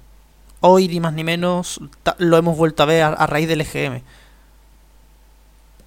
Es que esto ya parece habitual, este, estas confrontaciones, de verdad, entre programas. Vamos a ir ya prácticamente cerrando aquí con el tema, sobre todo de audiencia, de madrugada, básicamente. Decir que, bueno, Oh My LOL baja, baja y bastante, baja casi 50.000 oyentes y se queda en 254.000. En cambio, el hablar por hablar suma más de 70.000 oyentes y se queda en 269.000. Gente despierta, se queda ahí en, el, en los 195.000, está prácticamente la misma audiencia que en el otro EGM, pero no llega a alcanzar esos, el cuarto de millón que alcanzó, por ejemplo, en el primer EGM. La parroquia del Monaguillo se pega otro batacazo y se queda a, a menos de 5.000 oyentes de la noche de Cope. Ojo al dato, ojo al dato. Y en el tema de los programas, a partir de las 4 de la madrugada, sorprendente segunda posición del programa de Radio Nacional El Canto del Grillo. Sorprendente segunda posición porque partía de 34.000 oyentes en el, eh, en el anterior EGM y se queda en 55.000. Casi, casi 20.000 oyentes más que el siguiente programa de la noche, que sería el No Sonoras de Onda Cero. En, el caso, en este caso, COPE no supera Onda Cero y poniendo las calles se queda como cuarta opción con 37.000 oyentes también hay que decirlo. Poniendo las calles con poniendo las calles con el pulpo. Decir, eh, exacto, vamos a decir rápidamente fin de semana porque ya, ya se nos está viniendo el tiempo encima. Por un lado los matinales a vivir que son dos días, es verdad que en el sábado pierde 200.000 oyentes, los mismos que pierde también en el domingo, pero sigue teniendo una audiencia, un, la verdad que un colchón bastante grande, 1.930.000 y 1.571.000. Por otro lado, te doy mi palabra de Onda Cero. Se queda, la verdad, en una tercera posición, mm, ojito, comprometedora, porque pierde, por ejemplo, en el caso, en el caso del sábado, un cuarto de millón de oyentes, pero en el caso del domingo, en esto, en estos EGMs tontos, gana 300.000, pasa de 418 a 714. Y luego, el No es un día cualquiera, el programa de Radio Nacional se mantiene, pierde un poquito, pero más o menos ahí se queda. El domingo gana un poquito, pasa de 925 a 913 mil el sábado y de 790 a 797 mil el domingo. Pero evidentemente, como es normal, la gran triunfadora viene a ser la, el fin de semana de Cope, que se queda en una cuarta posición, es verdad, pero con 654 mil el sábado y 562.000 el domingo, superando, vamos, sumando 300.000 oyentes nuevos, ojo. Bueno, sobre el tema de las matinales, Alfonso, a vivir que son dos días, sigue intratable. Mm, bueno, muy rápidamente, eh, bueno, sobre la vivir y no es un día cualquiera, tampoco hay mucha novedad. Pues es verdad que la vivir baja más de la cuenta, pero bueno, estaba en datos muy altos. Sí que simplemente quería reseñar que el, dato del domingo de Te Doy Mi Palabra y el dato también del domingo de fin de semana es de bastante subida porque los anteriores datos eran eh, anómalamente bajos. Quiero decir, ahora mismo, eh, ahora se establecen unos datos que son más o menos normales. los raros eran los anteriores. Efectivamente, aquí en esto, pues el caso era de, bueno, de esos datos anómalos que siempre dan estos IGM. Luego, por otro lado, ya para cerrar también en los deportivos de fin de semana, lo que viene siendo el carrusel deportivo consolida, esta palabra que tanto oímos sin Chupito. Efectivamente, bueno, ya hay bastantes chupidos con esto. Y el carrusel deportivo se queda en 1.571.000, perdiendo 200.000 oyentes el sábado y en 1.732.000 el domingo, perdiendo más de 100.000 oyentes. Tiempo de juego, evidentemente, gana bastante el sábado, ya que ese dato era un poco anómalo, pasando de 960.000 a 1.210.000. No llega a superar, eso sí, los datos del primer EGM con 1.248.000. Y el domingo suma prácticamente, podemos decir, que unos 130.000 oyentes de 1.107 a 1.247. No llegando a alcanzar ese primer EGM, pero un dato al fin y al cabo bastante bueno. Radio Estadio eh, se queda con 554.000 oyentes, perdiendo pues más de 60.000 oyentes. Y el domingo se queda en 662.000 por 711.000 de la anterior oleada. Tablero deportivo también baja bastante, 30.000 oyentes el sábado, 296.000 por 325 y prácticamente 100.000 el domingo, con 357.000. Ahora, el batacazo definitivo se lo lleva Radio Marca, que pasa el sábado de 324.000 a 188.000 y el domingo con el marcador de 308.000 a 214.000. Vaya datos más malos para el deporte en general en el fin de semana, ¿no? Eh, eh, Alfonso, perdón, y después Antonio. En el orden que quieras, no tengo problema. Eh, pues sí, sí, bajada así más bien general. Luego se supone que, para mitad de temporada es el mejor EGM de, de los programas deportivos aunque parece que depende del año, pero bueno, el segundo EGM de temporada sí que parece el mejor. Como e, en este caso sí acerté, por una vez, por una vez he acertado en algo. Eh, tiempo de juego se iba a acercar a Carusel Deportivo porque estaban muy lejos y se, suelen acercar y alejar. Aunque he de decir que no tanto como esperaba. De hecho, la Copa ahora mismo solamente supera en lo deportivo a Carusel Deportivo los sábados de 8 a 9 y los domingos de 5 a 6. Que son un poco horas así aleatorias, que no tienen ningún ninguna cosa así relevante. Y de hecho, en la mayoría de horas, Carusel Deportivo gana por cierta diferencia. Pero bueno, parece que ya las posiciones están ahí ya marcadas. Eh, me, sorprende Radio Estadio, por cierto, que últimamente, eh, que tuvo una época muy buena de audiencia y en los últimos EGM va en trayectoria descendente. Y Tablero Deportivo que cada vez tiene menos y menos oyentes cosas como son, pues sí, es poco más lo que hay que comentar. En este caso, lo que vamos a hacer ahora ya es pasar de lo que vienen siendo las generalistas a lo que vienen siendo las musicales. Vamos a dar rápidamente detalles, algunos detalles curiosos, como que por ejemplo, eh, cadena dial, ojito con cadena dial, ahora lo vamos a comentar, pero vamos, lo que primero hay que destacar es en el tema general de las audiencias, el, por un lado, el que los 40 principales reduce, pero no acaba siendo tan desastroso como el primer EGM, se queda en 3.079.000. Cadena dial, ojito con cadena dial que se acerca a los 2 millones y medio e incluso en una franja tan importante como la de las 10 de la mañana logra liderar la radio musical, se queda con 2.421.000. Europa FM, pues ahí se mantiene cerquita de los 2 millones, me lleva ya bastante tiempo, 1.943.000. Cadena 100, pues ahí está, 1.787.000, baja 2.000, que eso es nada, como quien dice. Rock FM sube levemente hasta los 980.000, siendo el mejor EGM de la historia de Rock FM. Kiss FM sube 30.000 oyentes, pero sube 30.000 oyentes, dando, por un lado, porque esto también hay que comentarlo, un dato muy bueno, por cierto, nos apareció aquí. Rubén, Rubén, ¿qué haces aquí? Buenas noches. Buenas. Desde la redacción. Eh, te, escuchamos aquí desde la redacción. Estás aquí, estás ahí liado, te hemos cogido con el teléfono. De hecho, el. Bueno, coméntanos. ¿Estás por aquí expectante? Bueno, eh, Primero de todo decir que ha sido, ha sido increíble. Hemos salido de hablar de las musicales y me ha dicho Rubén que está lo del fútbol y todo el mundo a correr. Disculpadme la acústica porque la redacción no es el estudio de radio donde vosotros estáis, pero desde aquí vamos a informar. Lo que evidentemente la acústica es lo de menos, lo importante es informar en este caso y bueno, y sobre todo dar el, dar el dato. Bueno, pues coméntame, coméntanos Rubén Bueno, vamos a ir por partes. Ahora mismo las redes sociales son un hervidero y, las cuentas de Neo no son para menos. Pero vamos a ir desde el punto de vista del usuario para que a la gente le quede bastante claro y pasito a pasito. Primera división, partido en abierto, no está adjudicado.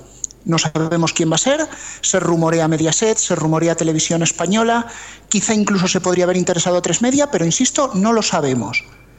Partido de primera en exclusiva, el que conocemos todos como el partido del Plus, es decir, Canal Plus Partidazo ahora o Abono Fútbol 1, según el operador que tengas, se lo ha quedado Telefónica Movistar. Lo tienen exclusiva, pero por ley están obligados a cedérselo al resto de los operadores. Resto de la jornada de Primera División, lo que vendría a ser el abono fútbol actual o el Canal Plus Liga, según tu operador, pasa a ser de MediaPro. Y ojo, MediaPro no necesariamente lo comercializaría ni bajo el paquete ni bajo la marca Bein. Podría ser algo aparte de Bein. ¿Insinúas que puede haber, por ejemplo, un La Liga TV? Mm, en la mesa está. En la mesa está. Hasta aquí podemos leer. Pero aquí ya, pregunta rápida que hago, eh, Rubén. ¿Y por qué no comercializarlo como Bing Sports? Podría ser un modelo muy similar al francés. En Francia recordemos que tiene la mayoría de los partidos de la Liga 1, exceptuando el partido en exclusiva de Canal Plus. Sería un caso bastante similar al francés, ¿no? De hecho, en Twitter, en Twitter dice Tacho Benet, ¿sabéis quién es de, de MediaPro? Dice, la Liga adjudica a Bein Sport 8 partidos por jornada de liga. O sea, dice Bein Sport, lo dice Tacho Benet. Bueno, yo solo digo que la opción de que ese canal que se va a crear, el actual Abono Fútbol o Canal Plus Liga, no vaya bajo el paquete Bein es posible. No digo que se vaya a hacer, pero es una posibilidad que, insisto, está ahí. Nos vamos a la Copa del Rey, mismo escenario que en primera, partido en abierto no se ha decidido, solo se sabe que semifinales y final van a ir en abierto, van en ese paquete. Partido de pago en primera elección, igual que en la liga, se lo queda eh, se lo queda Movistar, irá en ese abono fútbol 1, tienen que compartirlo y resto de partidos irá a ese la Liga TV barra Bein Sports, la Liga barra como sea que lo llamen, y estaría compartido. Por último, nos vamos a la Liga Adelante y quiero hacer un enfoque especial en la Liga Adelante porque nos lo están preguntando en, en las cuentas de Neo en redes sociales. Aquí solo hay dos trozos. El primero, el partido en primera elección lo tendría Telefónica Movistar, pero este partido no está obligado a compartirlo. Es decir, se lo puede quedar en exclusiva y en exclusiva total. Sin embargo, el resto de la jornada, los otros 10 partidos, todavía no tienen poseedor. Ojo porque la segunda división, la Liga Adelante, podría caer tanto del lado de Movistar como el de MediaPro. Pues ojito, ojito con el. Ojito con esto, porque sí que es verdad que, claro, al, al tener que estar ese partido ahí en, en, ciernes, realmente es que esto no está todo decidido. Esta es la primera parte de, un, de una novela de vete a saber cuántos tomos. Esperemos que no muchos, porque el fútbol siempre nos genera 1500 dudas y la gente está ya desesperada también con el tema del fútbol. Ahora, lo que sí que comentó Rubén, Movistar está condenada a entenderse con MediaPro. Pues precisamente me has quitado las palabras de la boca, Cristian. Si antes era muy importante que se entendiesen por la Champions, por la Europa League, por esa gente que no puede verla y el dinero que MediaPro estará perdiendo, mm, ahora mismo es que prácticamente están condenadas a entenderse. No sé realmente quién de los dos puede tener ahora la sartén por el mango. Yo diría que un poco más media pro, pero esto da demasiadas vueltas. Lo que sí que está claro es que, como tú dices, están condenados a entenderse. Y matizo algo que también has mencionado brevemente antes. Solo se han sabido estos dos paquetes, el 5 y el 6.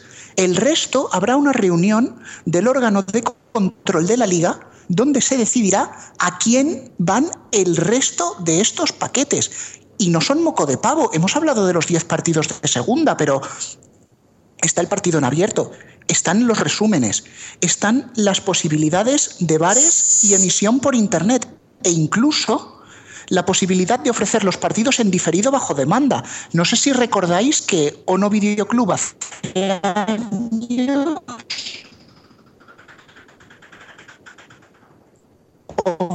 Rubén, ahí que tenemos. Te estamos perdiendo, estamos escuchando una cosa rara. Rubén despegando hacia Marte. Desde la nave interestelar. Desde la nave del, del Es la- estudio es de la cadena la COPE. que tenemos, tenemos aquí un telefonito del baratillo y, y es para lo que da. No, ya se ve, ya se ve, vamos. Vaya, vaya ahí está ese delay que ha habido en un momento. Bueno, básicamente, tampoco de interrumpir, no voy a ser que ahora se, se corte más y tenemos bastantes cosas que comentar. El resumen y toda la ampliación la haremos mañana, pero se puede ver en neo.es, ¿verdad? Por supuestísimo, aquí vamos a seguir en la redacción al pie del cañón con todas las noticias que vayan llegando y las dudas que nos vayáis exponiendo a través de redes sociales. Pues nada, Rubén, te dejamos ya eh, seguir trabajando desde la redacción y a ver si podemos arreglar eso del teléfono, ¿eh? Pues venga. Muchas gracias, Rubén. Y bueno, nosotros seguimos con el tema de las musicales rápidamente porque estamos ya casi fuera de tiempo. Vamos a coger y vamos a analizarlas. Básicamente comentábamos que Cadena Dial conseguía uno de los mejores datos en bastante tiempo. También decir, eh, bueno, que XFM subía 30.000 oyentes con las mañanas Kiss dando un dato muy, muy bueno a Fran Blanco, incluso consiguiendo muy buenos datos en un target bastante interesante para los anunciantes, como viene siendo el de las clases medias y altas. Máxima FM logra remontar un poquito esa caída en picado que estaba consiguiendo y la frena con 623.000. Radiolé sigue abajo y se va y baja de los 600.000, 560.000. Radio 3 baja del medio millón a 465.000. M80 Radio baja 80.000 oyentes, perfecto número, hasta los 515.000. Y en el caso de Megastar sube 25.000 oyentes. Eh, hasta los 359.000 en el tema de las francas matinales eh, de las musicales, como siempre, pues anda ya, sigue, eh, sigue siendo líder, pero ojo con Buenos Días Javimar, que sube 227.000 oyentes en una sola oleada. 1.227.000, anda ya 1.615.000, pero también ojo con Atrévete, que se queda menos de 300.000 del matinal líder. 1.384.000 y sube más de 200.000 oyentes. Levántate y Cárdenas reduce un poquito, pero se queda superando el millón, 1.041.000. El Pirata y su banda consigue los mismos datos, 452, consiguió 458.000 en el último oleada. Las Mañanas Kiss suben 80.000 oyentes hasta los 421.000. Café Ole baja 30.000 hasta 330.000. Y mucho más, casi igual a con 80 y la madre, que ambos bajan. Uno baja 45, 43.000 oyentes hasta 202.000, el de máxima. Y el otro baja 18.000 oyentes hasta los 198.000, el matinal dirigido por José Antonio Ponsetti y en el que yo efectivamente no di ni una. El Turning Show matinal más escuchado de España vuelve a ser el de Xavi Martínez, superando el millón de oyentes y ganando oyentes. Pasa del millón seis mil al millón ciento veintisiete mil y la fórmula de cadena dial se queda en 934.000. Por la tarde también comentar de que la fórmula de dial consigue un dato bastante bueno, 762.000, 300.000 oyentes más que el anterior y ojito también en la eh, ojito también en la noche que es lo que venimos a comentar porque por un lado lo más 40 sí que consigue un dato bueno aunque baja 40.000 oyentes de 373.000 a 334.000 y no te pierdas nada también bajan 40.000 oyentes de 355 a 314 Euroclub 20.000 oyentes sube hasta 183.000 y el Classic Box también bajan, ojo, 40.000 oyentes, se quedan en 136.000. Y por otro lado, nos vamos ahora aquí, sí señoras y señores, a la foto finish del día. Porque Ponte a Prueba se queda, ojo, al dato, 3.000 oyentes por encima del No Te Cortes de los 40. 3.000 oyentes por encima. Por primera vez se supera a la emisora líder en España y en este caso vamos a comentar en, vamos a comentar con una entrevistita que tenemos por aquí precisamente eh, que hemos hecho y vamos y que vamos a hacer ahora mismo a sí evidentemente uno de los nombres de la jornada en esto de las nocturnas y es que tenemos por aquí ya pues por aquí está Pablo Guerola pues bueno seguimos aquí en el especial del EGM y estamos hablando ahora con Pablo Guerola, que recordemos, recordemos que es el presentador de Ponte a Prueba de Europa FM, que ha conseguido un dato, sobre todo, mmm, más que nada sorprendente, al superar a la primera emisora de España, que son los 40 principales. Pablo, muy buenas tardes. Buenas tardes, Cristian, ¿cómo estás? Eh, pues bueno, aquí comentamos sobre todo viendo los datos y oye, sorprendente desde luego el, el, que, bueno, el que ahora ponte a prueba supere al no te cortes, al fin y al cabo es desde luego un gran reto, en tu, eh, es un gran reto asumir el programa, pero sobre todo que en tu, primero, en, en, tu primera oleada del EGM, oye, tengas estas buenas noticias, ¿no? ¿Qué, eh, ¿Cómo asumes esto? Claro, pues eh, mira, yo sinceramente, Cristian, esperaba una hostia tremenda, así te lo digo. porque han sido han sido muchos cambios en poco tiempo. Pues como sabes que eh, Sarah Hill se marchó, eh, también eh, eh luego cambiamos de productora, eh, Pucci, eh, bueno, volvió Pucci como que era productora, volvió como una de las caras del programa. luego se ha marchado Pucci, por circunstancias también, por esa enfermedad, mm, se marchó. Y empezamos la, temporada pues con, con solo Laura Manzanedo en el equipo original ha sido muchos cambios y yo creo que eso, vamos, lo que pensábamos es que iba, que iba a hacer daño al programa. Y a ver, lo ha hecho, sinceramente, hemos perdido 30.000 oyentes, que también está bien decir estas cosas, que, que no todo el mundo lo dice muchas veces, pero sí, hemos exacto, perdido 30.000 oyentes, pero eh, seguimos estando por encima, por encima de los 40 principales, de, bueno, de nuestro principal competidor, que es el No Te Cortes. Efectivamente, al fin y al cabo, esto que es el término que ya hemos dicho tanto aquí en el programa, se consolida, ¿no? Pues muchas veces hay que asumir lo que es, pero las cosas como son, Pablo, primero lo, lo, lo, cierto es que lo tomas con mucha deportividad y, y, la verdad que bueno, que aun con todo, también es parte del mérito del equipo. El programa, desde luego, es bastante atractivo y deja, eh, a pesar de tener ahí a, bueno, a un grande, ¿no? Porque al fin y al cabo recordemos que Ponte a prueba es un formato que lleva ya años y años y que también lo han llevado por último, bueno, pues precisamente la persona que lo ha estado presentando, eh, Josep Lobato, que bueno, recordemos que está eh, ahora mismo pues mmm, sometiéndose a una eh, delicada operación. La pregunta que, que, también te hago, Pablo, en este momento es cómo, cómo ves la, el próximo año, cómo ves el 2016. ¿Consideras que después de estos datos, que al fin y al cabo es superar a la primera cadena de España musical, ¿Crees que la cosa puede ir para adelante? ¿Qué cambios habrá? ¿Qué tenemos de nuevo? Pues yo creo que puede ir adelante además porque tenemos un equipo impresionante, un equipo con el que vamos, me, he sentido, sobre todo con Laura al principio y con Sandra, la productora, muy apoyado porque yo el Ponte lo escuchaba, lo escuchaba y, y muchas veces he estado con, con Giuseppe en el programa, pero ha sido todo muy rápido, ¿no? De repente, eh, ponte con el Ponte, nunca mejor dicho. Y, y claro, es una cosa que no, no, no estaba prevista. Que esto, bueno, todos lo sabéis que, que en, en, julio yo estaba de estaba de vacaciones y, tuve que, que, volver para hacer el ponte. No y fue algo que no que no no lo hice sin pensar también.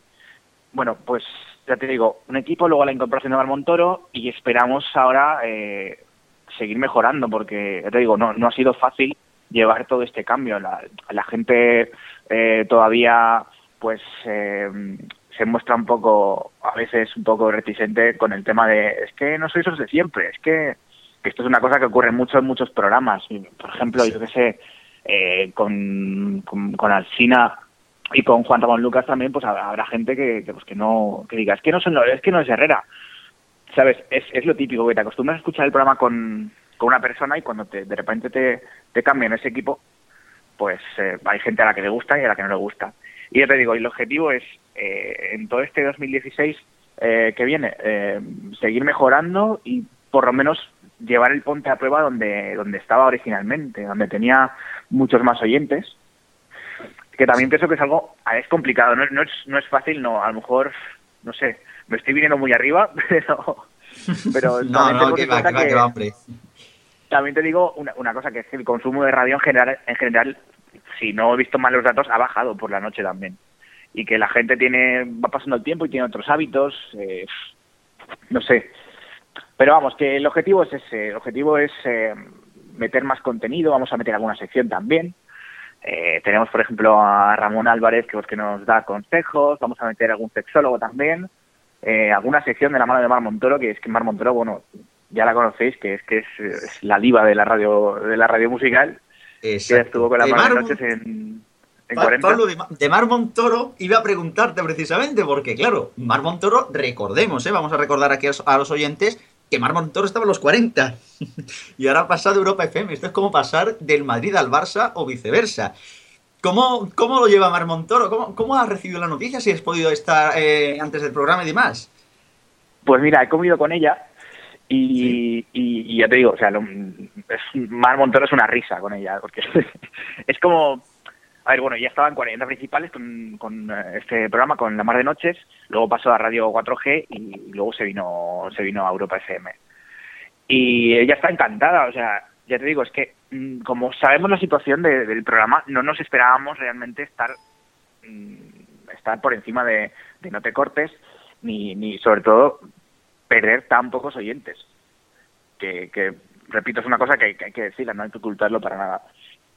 Y, la verdad que muy bien, o sea, todo el equipo muy contento. Sandra también, que es la que más sufre todo esto, súper contenta. Y Laura también muy contenta. Eh, estamos todo el día en contacto y, y, a seguir luchando. Esta noche lo celebraremos, que además tenemos a, a Soul de invitado, o sea que va a ser una locura. Esta noche supongo que correrá el cava o algo así, ¿no? algo correrá, no sé si cava o Coca-Cola, pero algo correrá. Coca-Cola, bueno, si no, reservaréis para el fin de seguro, seguro, algo, algo tendrá que caer, ¿no? bueno, pues, pues no te vamos a entretener más ya, Pablo, que estás aquí ya con el programa, que te pillábamos ya para, para entrar. Pues nada, eh, desde ya, Pablo, aunque sean, aunque hayas dicho un par de veces lo del tema de los malos datos, yo creo que entre comillas, porque al fin y al cabo superar a los 40 no es cosa fácil. Desde ya, Pablo, muchísimas gracias por atendernos aquí a los mediatizados. Y nada, que, bueno, que sigan los éxitos, ¿eh? Muchas gracias, Cristian. te digo, el resumen es que ha sido bueno. Aunque ha sido lo anterior malo, todo bueno ahora. Ahora Así que nada. bueno. pues nada, muchas gracias, Pablo. Hasta luego. Los mediatizados. La tertulia.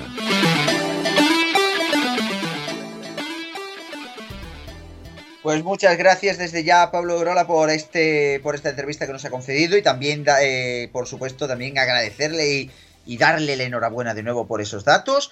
Y bueno, básicamente Alfonso, rápidamente vamos a resumir el tema de las musicales. Eh, la verdad que sobre todo caídas, bastantes caídas en las musicales, se han perdido bastantes oyentes, más de un millón, puede ser también derivado del streaming, pero en el general, bueno, pues ahí ha habido un poco de todo, ¿no? Sí, algunas subidas y algunas bajadas, aunque tú, como dices, globalmente ha habido bajadas.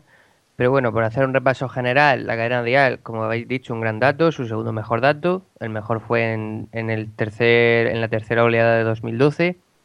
Las buenas noticias para la COPE también han estado en las musicales, donde Rock FM ha hecho récord. Se acerca poco a poco al millón de oyentes, pero parece que no hay manera de que llegue. Megastar, también del grupo COPE, también ha hecho récord de audiencia. Y bueno, Cadena 100, que es la otra del grupo, se ha, mantenido. En cuanto a los morning shows, pues mucho récord, pero claro, mucho récord entrecomillado, porque Atrévete ha hecho récord, pero duró una hora más. Buenos días, Javi Mar también ha hecho récord, aunque en este caso no duró una hora más, hay que decirlo. Las mañanas de Kiss han, hecho también muy buen dato. Eh, Fran, Blanco, la verdad es que hace un gran trabajo. Yo escucho el programa de vez en cuando. Y nada, bueno, mucho Max ha hecho bastante mal dato eh, en comparativa histórica. Y poco más. Levántate Cárdenas baja, el anda ya parece que no levanta cabeza. Y, y poco más que destacar. Análisis breve porque estamos en tiempo de descuento. Lo de los morning es, lo de siempre, la hora extra y demás. Con esa hora extra que han ampliado mucho, muchos programas en esta oleada, en este comienzo de temporada, pues se está, por eso se están viendo tantas subidas e incluso los mejores datos en algunos de los programas se da incluso en esa hora extra de ahí esas subidas. De hecho, el dato de todos los programas en la franja de 6 a 10 nos ha costado hoy la vida encontrarlo. Y sobre musicales, mm, dejaré solamente un último comentario para Kiss. Ya dijimos que se estaba, que estaba quizás acertando en este cambio de fórmula. Están volviendo a los oldies, pero a la vez están sabiendo captar un nuevo público. Y un dato importante es que Kiss ha bajado su media de edad eh, de los de, de los oyentes lo que quiere decir algo y es que la verdad que están haciendo muy buen trabajo desde la, desde la emisora de Radio Blanca. Bueno, por aquí Palaciego también nos tenía que comentar nuestro gran experto Juan Manuel bastantes cosas, ¿no? Sobre el tema de las musicales oldies. Sobre las musicales nos va a contar comentar Palaciego, está por aquí. Bueno, compañeros de los mediatizados, aquí vamos a hablar ahora de las musicales que personalmente oigo y que creo que que os pareciera una buena valoración, pues eh, me parece muy bien Rock FM, esa subida mm, eterna hacia el millón, que, ahora se materializa en 980.000. Eh, Radio 3 ha bajado un poco otra vez a los 465.000, la verdad es que no se merece esta bajada, Radio 3 tiene buenos programas. Creo que ha subido programas como El vuelo del Fénix, que es de 11 a 1 de la noche. M80 Radio ha bajado todavía, un- todavía un poquito, pero se mantienen los 500.000 eh, oyentes, 515.000. Muy bueno ese dato de, Chill Out que he estado escuchando, que han subido 14.000 oyentes. Y poco más, Melodía FM, otra subida muy interesante, 231.000 oyentes. Ya ha superado la barrera de los 200.000 de nuevo, que había roto la anterior con los 190.000 y ahora está de nuevo en los 231.000 y a ver si se mantiene. Y Radio Clásica pues ha bajado 1.000 oyentes, ha bajado 177.000 oyentes, así que poco más. Queremos que, que el año que viene ya, ya seguro que sí, seguro que sí, es el definitivo para, para Rock FM que va a llegar al millón, a no ser que se queden en los 999.999, que todo puede ser. Al Rock FM le falta eso, le, ahora han introducido un programa musical los sábados por la noche de Rock Party, lo llamado Rock Party, arreglar un poquito la fórmula que siempre lo decimos, añadan más temas y más variedad. Y M80 pues tiene su variedad constante y nada, Radio Clásica y Radio 3 están dentro de sus niveles de temática. Pues tenemos a Pala. Yo veo lo de 999.999, es capaz, ¿eh? Sí, sí, sí, seguramente tienen esta suerte y, ac- y acaban no llegando al millón y quedándose a uno.